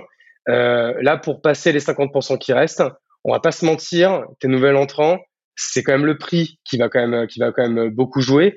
Donc là, si tu as, réussi, si as réussi à construire une relation euh, plus ou moins correcte, euh, voire très correcte avec ce prospect-là, bah tu sais à peu près quel est son target, tu sais à peu près quel est le prix à battre.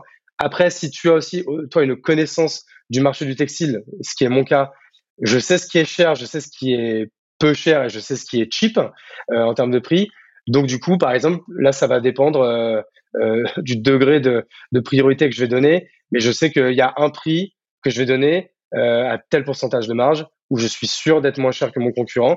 Et si c'est mon but, je sais que je vais aller, euh, je vais aller lui prendre. Ok, donc c'est, euh, c'est, tu, tu travailles. En fait, c'est vraiment identifier le, euh, c'est vraiment identifier les, les, leviers, les leviers de persuasion en fait, qui vont faire faire mouche chez ton ton client. Est-ce que c'est une notion de timing? Parce qu'il a un besoin urgent, donc c'est à celui qui répond le plus vite. Euh, est-ce que c'est, euh, est-ce que déjà en fait il y a des concurrents? Tu vois, c'est un truc à identifier. Est-ce que ça se trouve t'es le seul? Ah Oui. Et puis ça va être tout, tout dans l'expérience, c'est-à-dire que tu vois, il va te faire une demande de devis, tu vas lui envoyer son devis au bout de cinq minutes, il va t'envoyer son logo. Pareil, son logo, par exemple, il est, il est dégueu, etc. Toi, gratuitement, gracieusement, sans rien lui dire, tu vas lui revectoriser, tu vas lui envoyer une maquette nickel, une maquette brandée, etc. Euh, qui va être beaucoup plus pro que, que, que ton concurrent en face, parce que souvent ton concurrent en face, euh, c'est souvent soit un, imprimeur local ou autre. Euh, donc, en termes d'expérience client, normalement, tu devrais savoir faire beaucoup mieux. Mais tu vois, c'est tous ces petits détails euh, qui font que tu vas lui inspirer confiance. Déjà, s'il te demande une un, devis qu'en 10 minutes tu lui envoies, et s'il te demande une maquette et qu'en 10 minutes tu lui envoies, bah déjà tu donnes l'image de quelqu'un qui respecte les délais et qui respecte ses engagements et en plus qui est qualitatif puisque tu lui enverras, tu lui as un, beau bon à tirer, un beau devis, voilà, qui est pas fait sur un Word euh, dégueu ou quoi. Tu vas lui faire quelque chose qui va inspirer euh, le professionnalisme. En fait, c'est vraiment cette idée de, de, de surdélivrer à, à tout moment, en fait. De sans arrêt faire plus que ce qui est attendu de nous et, euh, et de ce qui est fait habituellement, euh, de, de, ce qui est fait communément, quoi. Et, euh, et, et, et, donc ça, ça c'est très important. Tu vois, la customer journey, c'est pour ça que c'est un super outil parce que c'est c'est parfait pour euh, jalonner les points de tension avec ton prospect, tu vois, vraiment les moments clés, mais aussi pour identifier les points où toi tu peux surdélivrer, où tu dois surdélivrer et où tu peux vraiment faire la différence et te démarquer quoi. Et euh, et, euh, et, donc c'est c'est vraiment un, un, outil que je recommande, tu vois, de tester. Et tu as parlé de quelque chose, tu vois, parce que là là on parle du textile. Mais ça, c'est des préceptes qui peuvent s'appliquer à n'importe quel type de business, en fait. Ouais, même dans le service, encore une fois. Ouais, mais carrément. Bah, tu vois, par exemple, Harold Gardas euh, de Com euh, m'expliquait que un des gros leviers sales chez eux, c'était pas leur expertise en sales, c'était la célérité avec laquelle ils traitaient leur pipe. C'est-à-dire que chez eux, pareil, euh, c'était client first, le plus de réactivité possible. Et, et, une fois que tu rentrais dans leur funnel, t'étais voilà, tu tu une, tu recevais le devis et euh, le devis assigné dans les cinq minutes après l'appel euh, après l'appel de découverte. Et euh, et qu'en fait cette cette réactivité là systémisée en fait faisait qu'ils avaient explosé leur taux de conversion. Et ça c'est un truc que n'importe qui peut faire. C'est juste de la réactivité et c'est juste de poser la question de ok quel est voilà faire ce travail d'empathie de ton client et te dire ok qu'est-ce qu'il attend de moi à ce moment-là? Qu'est-ce qui pourrait le mettre en confiance, qu'est-ce qui pourrait lui faire se dire, ok, là, je suis en train de prendre, de faire le bon choix, de prendre la bonne décision, quoi. Et, euh, et, c'est super intéressant. Non, mais je suis d'accord, mais en fait, c'est vrai que du coup, ce qui est, ce qui est, en fait, ce qui est fou, c'est qu'aujourd'hui, euh, d'avoir des leads entrants, surtout des leads qualifiés entrants, c'est le Graal pour tout le monde.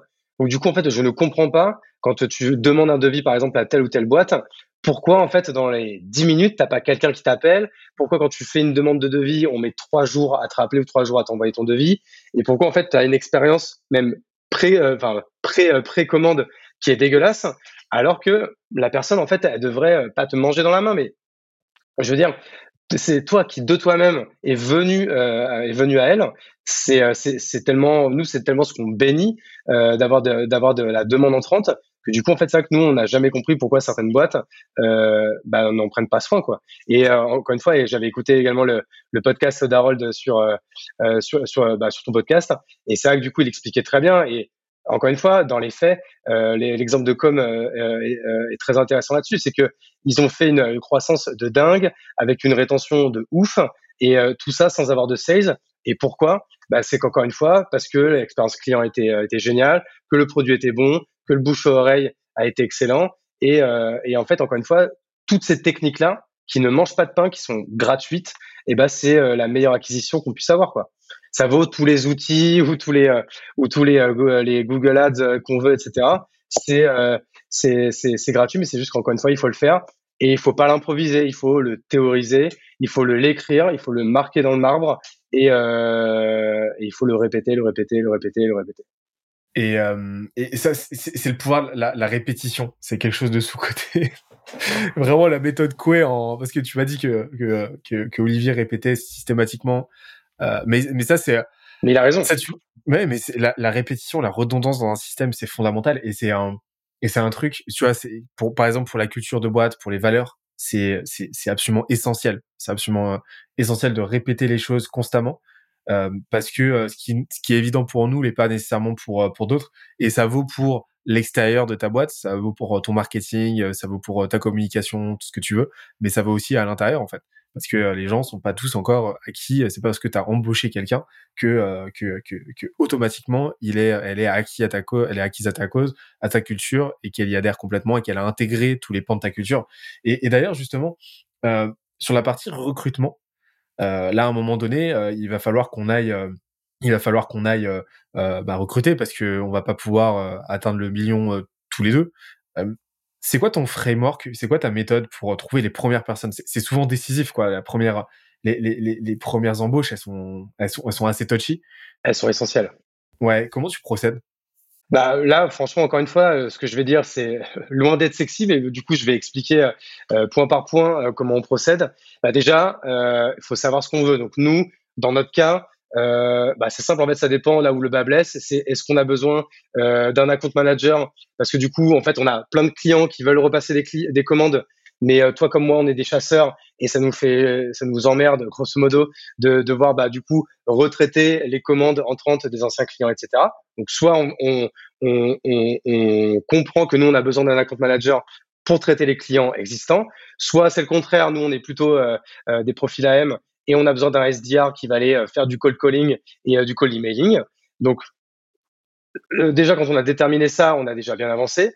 Maintenant il va falloir écrire la fiche de poste et écrire vraiment noir sur blanc euh, ce qu'on va chercher en fait d'un futur d'un futur euh, salarié. Donc euh, bah, c'est écrire du coup euh, point par point de manière très précise euh, toutes les missions qui vont être allouées à, à, cette personne. On va déterminer quelle est la fourchette haute des salaires qui se font, qu'on soit à Paris ou en province, etc. En général, c'est plutôt là-dessus qu'on va se, baser euh, de, du côté de chez nous. Et ensuite, nous, on va utiliser, euh, tu vois, nous, sur Capsule, on va utiliser euh, des, trucs simples comme, comme Indeed, par exemple. Alors, sur Kimono, c'est un peu différent puisque depuis récemment, on est, on est sur Welcome to the Jungle, notamment qui nous rapporte quand même pas mal, pas mal de, de, de, candidatures sur les différents postes qu'on ouvre. et ensuite, voilà, le processus de recrutement va pouvoir commencer. Alors là, je vais parler de celui que je connais le mieux, euh, qui est celui qu'on fait chez Capsule, parce que chez Kimono, j'interviens pas du tout euh, là-dessus. Euh, on va faire du coup, bah, faire un premier tri de tous les CV que l'on reçoit pour être sûr qu'ils correspondent bien au type de profil qu'on recherche. Donc là-dessus, on va pas spécialement regarder les écoles ou quoi, etc. on va plutôt regarder quand même les expériences passées pour quand même bien, bien, bien voir que, que ça, que ça match. Surtout par exemple si on est sur un poste par exemple de sales, moi, j'aime bien quand même prendre quelqu'un qui a déjà quand même 2, 3, 4, 5 années de sales derrière lui. Ça dépend encore une fois du type de profil euh, que qu'on va rechercher. Une fois qu'on a qu'on a qu'on a qu'on a fait ce, cette première euh, ce premier tri de CV, on va faire les premiers on va prendre les premiers rendez-vous téléphoniques pour refaire une shortlist. Et une fois qu'on a fait sa shortlist, on va faire les premiers entretiens en physique ou en visio s'ils sont euh, loin de Bordeaux. Et, euh, et ensuite, on a encore une troisième étape, c'est que on va, la personne qu'on va avoir choisie, on va, on va lui faire rencontrer une ou plusieurs personnes de l'équipe, mais avec qui il aura aucun lien de, de management ou de, hiérarchie. Juste là vraiment pour vérifier que le fit humain euh, avec la team va, va passer. Et ensuite, on va potentiellement soit faire une étude de cas, soit faire aussi euh, euh, quelques appels de référence en appelant par exemple les anciens, les anciens boss de, de la personne. Donc pour le coup, c'est vrai que chez nous, c'est assez drastique. Donc la personne, quand elle est prise, franchement, euh, on, pour l'instant, on s'est jamais trompé, mais c'est parce que du coup, voilà, il y a toutes ces étapes qui sont, euh, qui sont suivies, encore une fois, répéter, répéter, répéter, répéter, c'est toujours la même chose, quoi. Et, et pas avoir peur de se dire, OK, euh, parce que ça, c'est un gros danger euh, quand tu recrutes, et surtout quand tu as des grosses, euh, quand tu as un système avec beaucoup d'étapes, parce que c'est fastidieux, enfin, ça prend du temps, etc. Prend du temps. Ouais, bah carrément, et c'est te retrouver avec en, prise avec ton biais des coûts irrécupérables, te dire mais ça fait euh, ça fait quatre appels qu'on fait avec lui, euh, on y a passé euh, six heures, on a fait deux appels, on a appelé des boîtes et tout machin, mais je sais pas pourquoi on le sent pas où il y a y a y a un élément de la scorecard qui qui fit pas. En gros, c'est pas on sait que c'est pas un bon fit, mais on va quand même y aller parce que on y a passé du temps quoi. On verra bien. Ça c'est la pire chose. Ah ouais, alors justement non, justement non. Et nous, tu vois, ça nous est arrivé. Du coup, vers les dernières étapes, bah, du coup, de dire non. Alors que si on s'est arrêté à l'étape 2, on aurait pris. Mais tu vois, du coup, en allant creuser un peu plus loin, bah, on se rend compte qu'il y a quand même des gens qui, qui savent quand même euh, cheater le truc. Et, euh, et c'est grâce au fait qu'on a toutes ces étapes euh, dans notre process que pour l'instant, en tout cas, on a pris zéro, zéro mauvaise décision par rapport au recrutement. Et chez Capsule, tu vois, à l'heure actuelle, on est une dizaine. Mais c'est ça, c'est c'est c'est fondamental de voir ça, de se dire c'est 90% de, de méthode et de système, et après tu as 10% de feeling. Mais euh, et, pourquoi? Parce que il y a, y a les enjeux. il y a les enjeux de l'entreprise, mais aussi les enjeux du, du, salarié, quoi. La personne qui va rentrer. Si c'est un mauvais fit, ça va être, ça va être désastreux pour des deux côtés. Et, et, et, bien souvent, c'est, euh, c'est, c'est, c'est désastreux d'un point de vue financier pour l'entreprise, mais c'est désastreux d'un point de vue humain pour la personne qui a été prise et, euh, et qui fit pas et qui est obligée de partir, quoi. Et, et donc c'est, une responsabilité aussi de l'entreprise de euh, d'être vigilante à ça et de faire en sorte de faire rentrer les bonnes personnes et d'éviter la casse. Quoi. Complètement. Et tu vois, moi, c'est des erreurs que j'ai beaucoup faites dans mes, euh, dans, dans, ma première boîte euh, notamment. Et tu vois là, le, par exemple, le, process que, que, que je t'indique, tu vois, c'est encore une fois, c'est mon associé euh, Seb chez Capsule qui l'a mis en place dès l'année, dès l'année 1 et dès les premiers recrutements, et qu'on, bien sûr, qu'on améliore d'année en année. Et tu vois, tu parlais du coup de, des cinq piliers chez Scalesia. Du coup, avec le cinquième pilier qui est vraiment la partie système. Et tu vois, pour euh, revenir un peu à ce qu'on disait au début, euh, début du podcast par rapport à mon profil, bah ça, tu vois, du coup, heureusement euh, que je suis associé avec les bonnes personnes, parce que sinon, encore une fois, avec mon profil, on resterait Keblo à 1 ou 2 millions, parce que du coup, je sais pas, tu vois, si de base, j'avais les compétences pour aller monter la Dream Team qui, qui va nous faire, qui va nous faire aller chercher 3, 4, 5, 6 et jusqu'à 10 millions, quoi. Et ça, pour le coup, que ce soit Olivier chez Kimono ou Seb euh, chez Capsule, eux, pour le coup, ils ont vraiment ce type de profil-là et ce type de compétences. Et pour la petite histoire, en plus, ils sont frères, tu vois, comme ça, comme quoi ça, ça ne s'invente pas, ça reste en famille. Ça reste en famille. C'est euh, et euh, mais écoute, je crois qu'on a on, on, a pas mal fait le, le tour. Il, reste une partie, c'est la partie, euh, tu vois, on a parlé du marketing, la partie euh, distribution. En gros, moi, de ce que je comprends, c'est que là, pour l'instant, jusqu'au premier million, on va vraiment se concentrer sur de l'outbound sales, en fait. Donc, c'est vraiment de la prospection, on y va, on y va. Euh, et, et, et, la partie marketing dans le sens distribution du terme, dans le sens branding du terme, euh, qui sont très liés. Hein, c'est vraiment un continuum. On va on va plutôt les mettre de côté pour l'instant, de ce que je comprends, c'est ça? Non, on va pas du tout les mettre de côté. Mais c'est là où je vais plutôt compter sur toi pour qu'on le mette en place. Parce que du coup, ça va être moins ma compétence, tu vois. C'est-à-dire que moi, pour le coup, en fait, euh, euh, encore une fois, grâce à mes expériences, euh, que ce soit encore une fois, je reprends les mêmes, hein, que ce soit chez Kimono, euh, chez Capsule, etc. Et grâce au fait, au fait que euh, bah, on devient un peu la, la somme des personnes que l'on côtoie. Et donc du coup, grâce à mes associés qui m'ont permis de grandir par rapport à tout ça, c'est des notions que, pour le coup, que j'ai en tête et que je connais, mais euh, pour la mettre en place de manière euh, 100% efficiente, euh, c'est là que je vais avoir besoin de, de quelqu'un. Je crois que tu n'es pas trop mauvais là-dessus. Tu devrais t'en sortir. Bah ça, je commence à, je commence à comprendre deux trois trucs quoi. J'ai écouté des podcasts, c'est vrai. Mais euh, et donc il y a vraiment cette nécessité d'avoir cette euh, ouais cette continuité parce qu'en fait ça, ça c'est un truc hein. C'est la outbound sales est extrêmement utile euh, pour générer du flux rapidement. Mais par contre, euh, le, le, le, travail de branding, le travail de distribution, déjà d'une part, facilite énormément le travail de le travail de euh, bah, de prospection parce que il y a de fortes chances que si tu fais les choses correctement, bah, les personnes que tu les contacts que tu prospectes aient déjà entendu parler de toi d'une manière ou d'une autre. Exact. Euh, et c'est pour ça que je dis d'ailleurs que le deuxième levier de croissance le plus important avec la rétention, c'est euh, aujourd'hui la visibilité, le awareness en fait. C'est à quel point ton marché te connaît, t'as déjà vu, et à quel point il a déjà une image positive de toi avant même qu'il décide de te contacter ou tu le contactes. Ça fait toute la différence.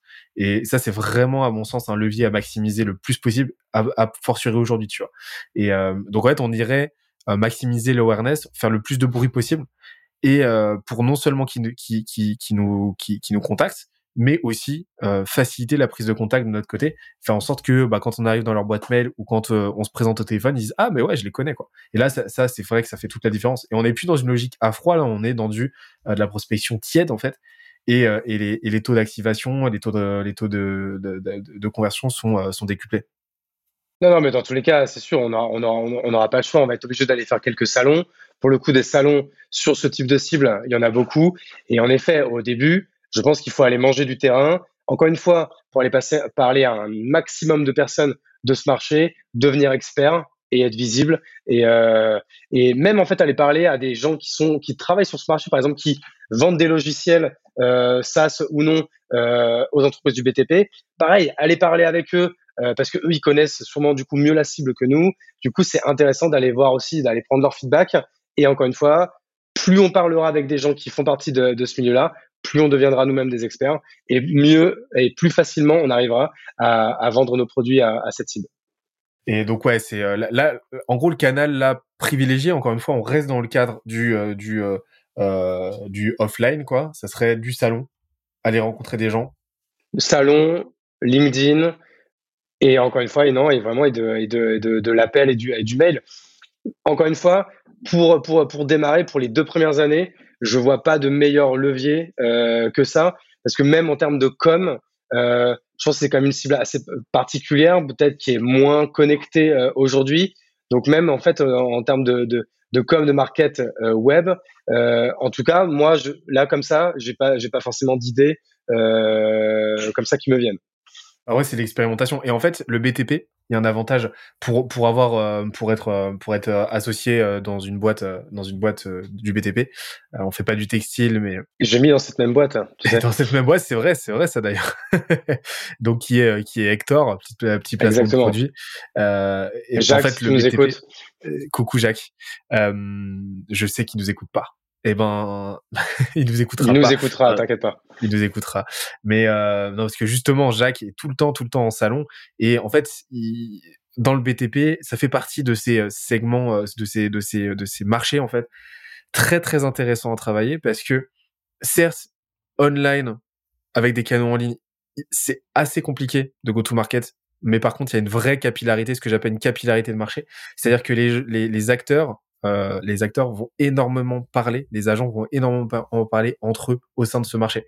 Et donc, tu as très très vite, enfin, euh, tu, tu, tu closes un client très très facilement parce que c'est un, c'est un milieu qui se base sur le réseautage, sur les échanges, sur l'interpersonnalité. Tu vas, tu vas avoir très rapidement des, des introductions, des mises en relation, etc. Et, euh, et là, tu as une si tu fais les choses bien, si t'es vraiment, tu mises vraiment sur le relationnel et sur ta réputation, tu vas très très rapidement euh, créer un effet cumulé, une exponentielle. Et ça, c'est un truc, tu vois, qu'on retrouve chez dans les startups.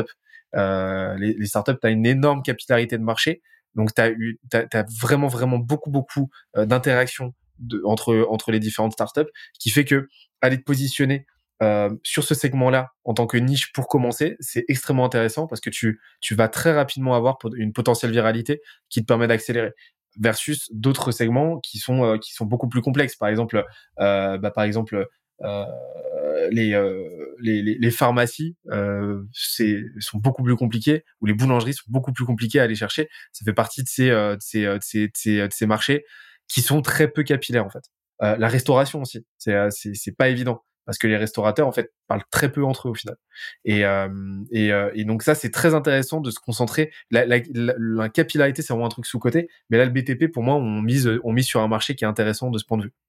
Complètement. Et c'est pour ça que Jacques qui est quelqu'un d'hyper déter, on se fait pas de soucis pour lui et pour Hector. Non, bah d'ailleurs, on parlait des salons. Euh, il fait salon sur salon, mais ça paye, ça paye vraiment, ça paye. Mais, mais ça paye quel que soit le franchement, franchement, les salons, en vrai, c'est sous-côté, à condition de bien le faire. C'est-à-dire que je sais que Jacques, quand il va à un salon, il retourne le salon, quoi. Ouais, c'est ça. Ça, je, je, le, je, le, vois très bien. Je le vois très bien retourner le salon euh, de fond en comble, aller parler à tout le monde. Et euh, puis voilà. Puis après, comme c'est un bon vendeur, il a un bon bagou, etc. Il doit, il doit plaire à tout le monde. Et du coup, encore une fois, il va nouer des relations, même avec peut-être avec des gens qui ne deviendront pas clients euh, pour lui, mais avec des gens qui demain vont devenir prescripteurs, aller le mettre en relation, etc. Et du coup, il l'était déjà mais du coup, euh, il, continue en fait à, à, se faire un nom sur le marché et euh, du coup euh, à devenir de plus en plus expert et donc du coup de plus en plus vu et écouté. D'ailleurs, je cite un, un, élément qui m'a donné intéressant, tu vois. J'ai trouvé ce framework brillant parce que ça, ça encapsule en fait tout le travail de, de, vente et de marketing que tu vas faire dans ta boîte. C'est, en gros, il se pose la question que tu vois quand il est dans un salon il fait ce travail d'empathie de se dire le mec en face de moi c'est quelqu'un de c'est, il est stressé les salons c'est ultra crevant etc euh, et, et, en fait c'est un petit peu euh, c'est un petit peu métaphorique euh, tu vois de, euh, de, de notre quotidien tu vois on court 99% euh, des prospects des contacts courent partout ont plein de trucs à faire et on n'est qu'un moment on n'est qu'un petit moment dans dans une dans une journée qui est archi remplie avec plein avec avec une to-do list énorme. Donc il fait ce donc c'est faire ce travail d'empathie de se dire dans quel état il est à l'instant T, qu'est-ce que je peux lui apporter? Et d'être dans la logique de what's in it for, uh, what's in it for him, tu vois? Se dire, qu'est-ce que là, à ce moment-là, il attend de moi, qu'est-ce que moi je peux lui apporter pour que à l'instant T, il passe un bon moment? Et, euh, et lui, à chaque fois, il se dit bon bah ok, bah déjà je vais lui faire passer un bon moment, donc je vais être sympa. Euh, je vais être un peu son, euh, tu as son éclairci dans sa journée, euh, son, tu as son moment de, son moment de légèreté quoi.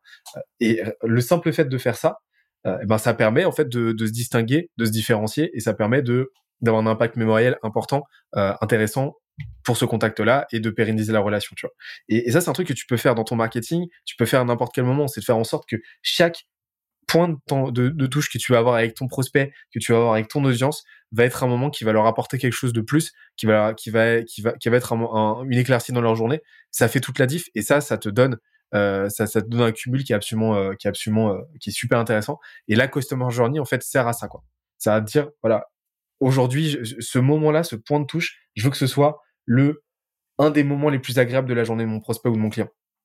Mais c'est ça, en fait, il faut vraiment vous, en fait, il faut vraiment que les gens se disent qu'aujourd'hui, on est euh, démarché à longueur de journée avec des gens qui veulent nous vendre leur cam. Donc aujourd'hui, euh, comment on fait pour sortir du lot? Et donc déjà, ça passe par, euh, encore une fois, ne pas vendre. Et comment on sort du lot dans un mail? Par exemple, moi, ça m'arrive souvent quand je me fais démarcher par quelqu'un euh, souvent un jeune bizdev euh, qui est en stage ou en, ou en, ou en CDI junior.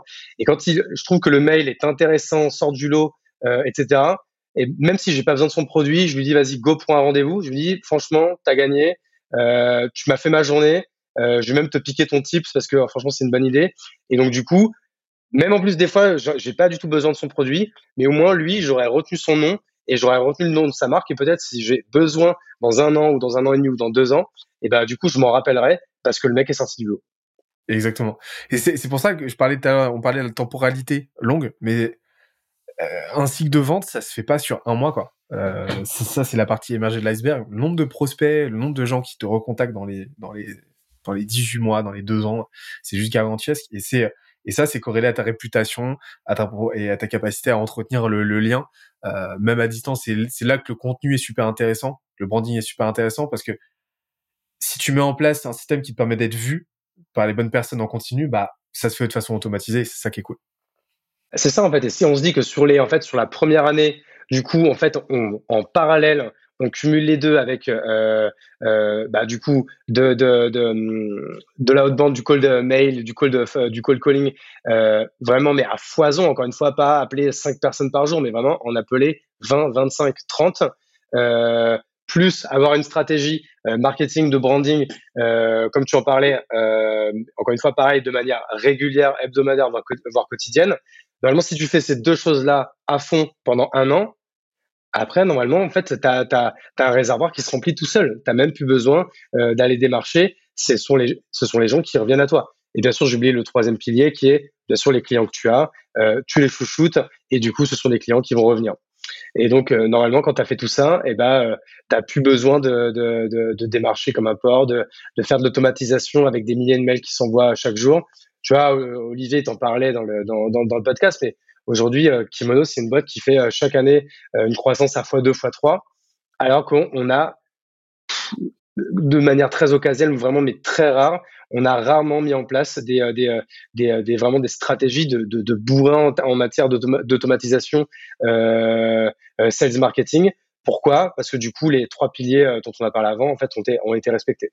Et donc, du coup, on a un réservoir qui se remplit de plus en plus. On a, on a, une on a un taux de rétention qui est toujours au-dessus des 50% mois après mois. Et donc, du coup, encore une fois, mathématiquement, tu es forcément en croissance euh, hyper élevée quand, euh, quand as tous ces euh, feux qui sont verts. Bah, on, voit la puissance de la rétention d'un point de vue économique. Bah, écoute, je crois qu'on a, a pas mal cartographié le truc. on a parlé du positionnement de l'offre, on a parlé bah, du, marketing, on a parlé du branding, on a parlé de la vente. Euh, on a parlé de euh, ton go-to-market. Euh, je pense que là, on a, on a, on a un petit peu tout ce, tout ce qu'il nous faut pour pour y aller. Maintenant, on, on, en vient au dernier au dernier point essentiel, qui est aussi le premier, c'est l'exécution quoi.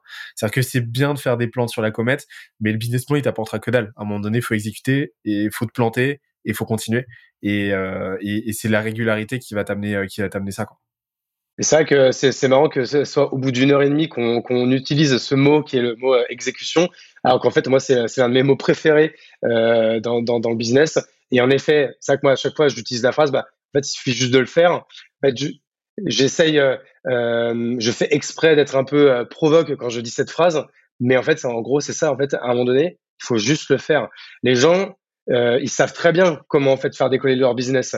Il suffit juste de prendre leur téléphone, ils, savent à qui ils doivent vendre, il suffit juste de faire une liste, de les appeler et de vendre. Et ça va pas marcher la première fois, ça marchera un peu mieux la deuxième fois, la troisième fois, la quatrième fois. Après, j'avoue que si au bout de 100 fois ça marche pas, bon bah c'est que t'es pas fait pour ce boulot ou que ton produit il est pas bon. Euh, et dans ce cas-là, en effet, il faut faire autre chose. Mais ça, c'est encore une autre question. Et pour le coup, je pense que c'est assez rare ça voilà, en fait ça, ça allait tellement sous, ça tombe tellement sous le sens qu'on l'a pas dit mais ouais faut y aller et euh, y aller comme une brute et, euh, et, à un moment donné arrêter de se poser des questions. Écoute je crois qu'on arrive euh, on arrive à la fin de l'échange qui est trop cool. Franchement trop cool. J'ai j'ai adoré. Euh, ça fait du bien aussi tu vois de de de de, d'aller innover un petit peu et de sortir un petit peu de la structure habituelle du podcast. Euh, et moi j'aimerais quand même qu'on retombe un peu sur nos pattes et qu'on qu'on qu'on clôture par, les coutumières euh, deux dernières questions. La première, c'est est-ce que tu aurais trois, euh, euh trois c'est quoi les trois livres, documentaires, films qu'on doit, selon toi, voir absolument, qui, qui ont un petit peu changé, voilà, qui, qui te viennent là et qui, qui ont un petit peu changé ta, ta façon de voir les choses, qui ont un impact sur toi? Yes, alors moi je vais, je vais pas du tout être original dans les dans les livres. Déjà, le premier qui pour moi a changé beaucoup de choses dans ma vie, dans ma vision, dans mon organisation. Je l'avais lu du coup il y a quatre ans, donc en 2018. Euh, c'est la 25e heure, du coup, qui a un livre euh, qui traite de la productivité et qui donne euh, énormément de tips et de hacks du quotidien bah, pour mieux s'organiser, gagner du temps et du coup, en fait, aller gagner cette fameuse 25e heure. Et, et c'est un, un, bouquin pour commencer sur, cette, sur la question il est très bien parce qu'il est pour, pour le coup, il est, il est pas long et il est très simple, euh, très simple à lire. Donc pour le coup, je le, je le conseille à tout le monde. Et ensuite, euh, je vais prendre la, bah, les pareil deux livres, mais très classiques. Euh, L'art de la victoire euh, de Phil Knight, donc le fondateur de Nike, qui euh, pour le coup a été une, une, une très grosse claque euh, pour moi. Et La règle, pas de règle The Rule No Rule, c'est ça, je crois le, le titre en anglais, euh, de, d'Asting, le, le, le, fondateur de, de Netflix, avec du coup euh, tout, euh, toutes ces questions en fait sur sur le management chez Netflix, qui est basé sur la responsabilisation des salariés et euh, la totale liberté euh, à, à, toutes les strates. Et pareil, ça, ça a été dans ma manière d'aujourd'hui de, manager, c'est de, de, d'instaurer telle ou telle culture dans, l'ensemble de mes boîtes. Pareil, ça a été, euh, ça a été assez game changer. Excellent. Euh. C'est, un classique. Hein. C'est, devenu très très vite un classique. Mais je suis non, mais, euh, pour moi, moi, c'est, vraiment un livre qui est à l'avant-garde euh, de, bah, d'un bouleversement profond de la façon de faire les boîtes et la façon de structurer les boîtes, la façon d'envisager, tu vois, ce, euh, cette collaboration, tu vois, entre le salarié et, euh, et, et, les fondateurs et les entrepreneurs. Et, et pour le mieux, en fait, parce que c'est c'est gagnant-gagnant pour absolument tout le monde. Et écoute, trop cool. Et pour, pour finir, c'est quoi les trois conseils qui te viennent là, que tu aimerais donner aux, aux entrepreneurs qui nous écoutent? Mmh, ah, bonne question, bonne question. Euh, les, les, trois conseils déjà, c'est euh, euh, n'ayez pas peur de demander de demander euh, des conseils à qui que ce soit.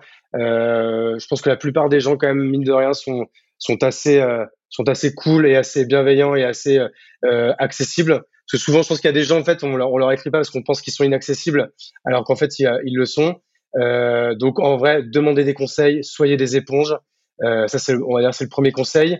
ensuite, bah, pour le coup, ne demandez pas l'autorisation, faites-le, exécutez l'action sera toujours la meilleure des réponses euh, à vos problématiques.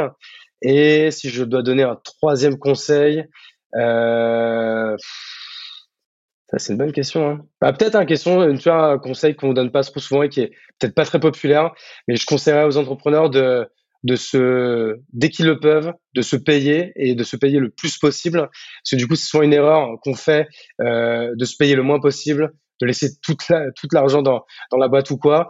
Et après, quand on a d'autres projets pro ou des projets perso où on a besoin euh, d'un soutien bancaire ou quoi, euh, et que du coup on n'a pas les reins assez solides parce qu'on s'est pas payé assez ou euh, pas assez vite, bah du coup après on peut le regretter parce que euh, souvent il faut attendre quelques années pour pouvoir euh, aller leverager beaucoup là-dessus.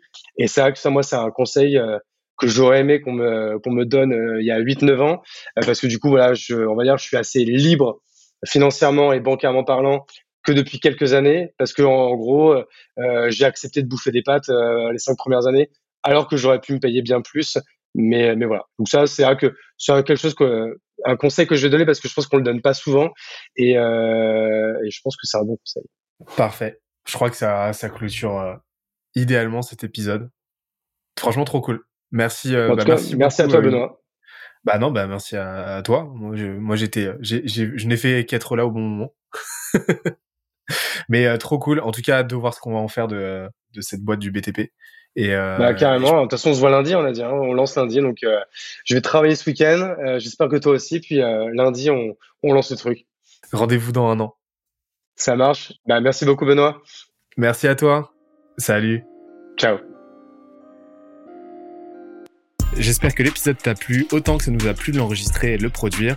Si c'est le cas, oublie pas de nous laisser une petite note, comme euh, on te l'a dit tout à l'heure, et euh, de le faire tourner autour de toi. Ça nous aide énormément à faire connaître le podcast, à nous faire connaître et à prêcher la bonne parole d'une croissance saine, durable et rapide. En attendant le prochain épisode, on se donne rendez-vous sur scalezia.co, s c a l e z i-a.co, où tu découvriras des cours, des vidéos et des lives en libre accès pour t'aider à faire décoller ta boîte comme jamais. C'est notre promesse, c'est ça qu'on aime faire et on va continuer de le faire. On se dit à très vite. Bye bye.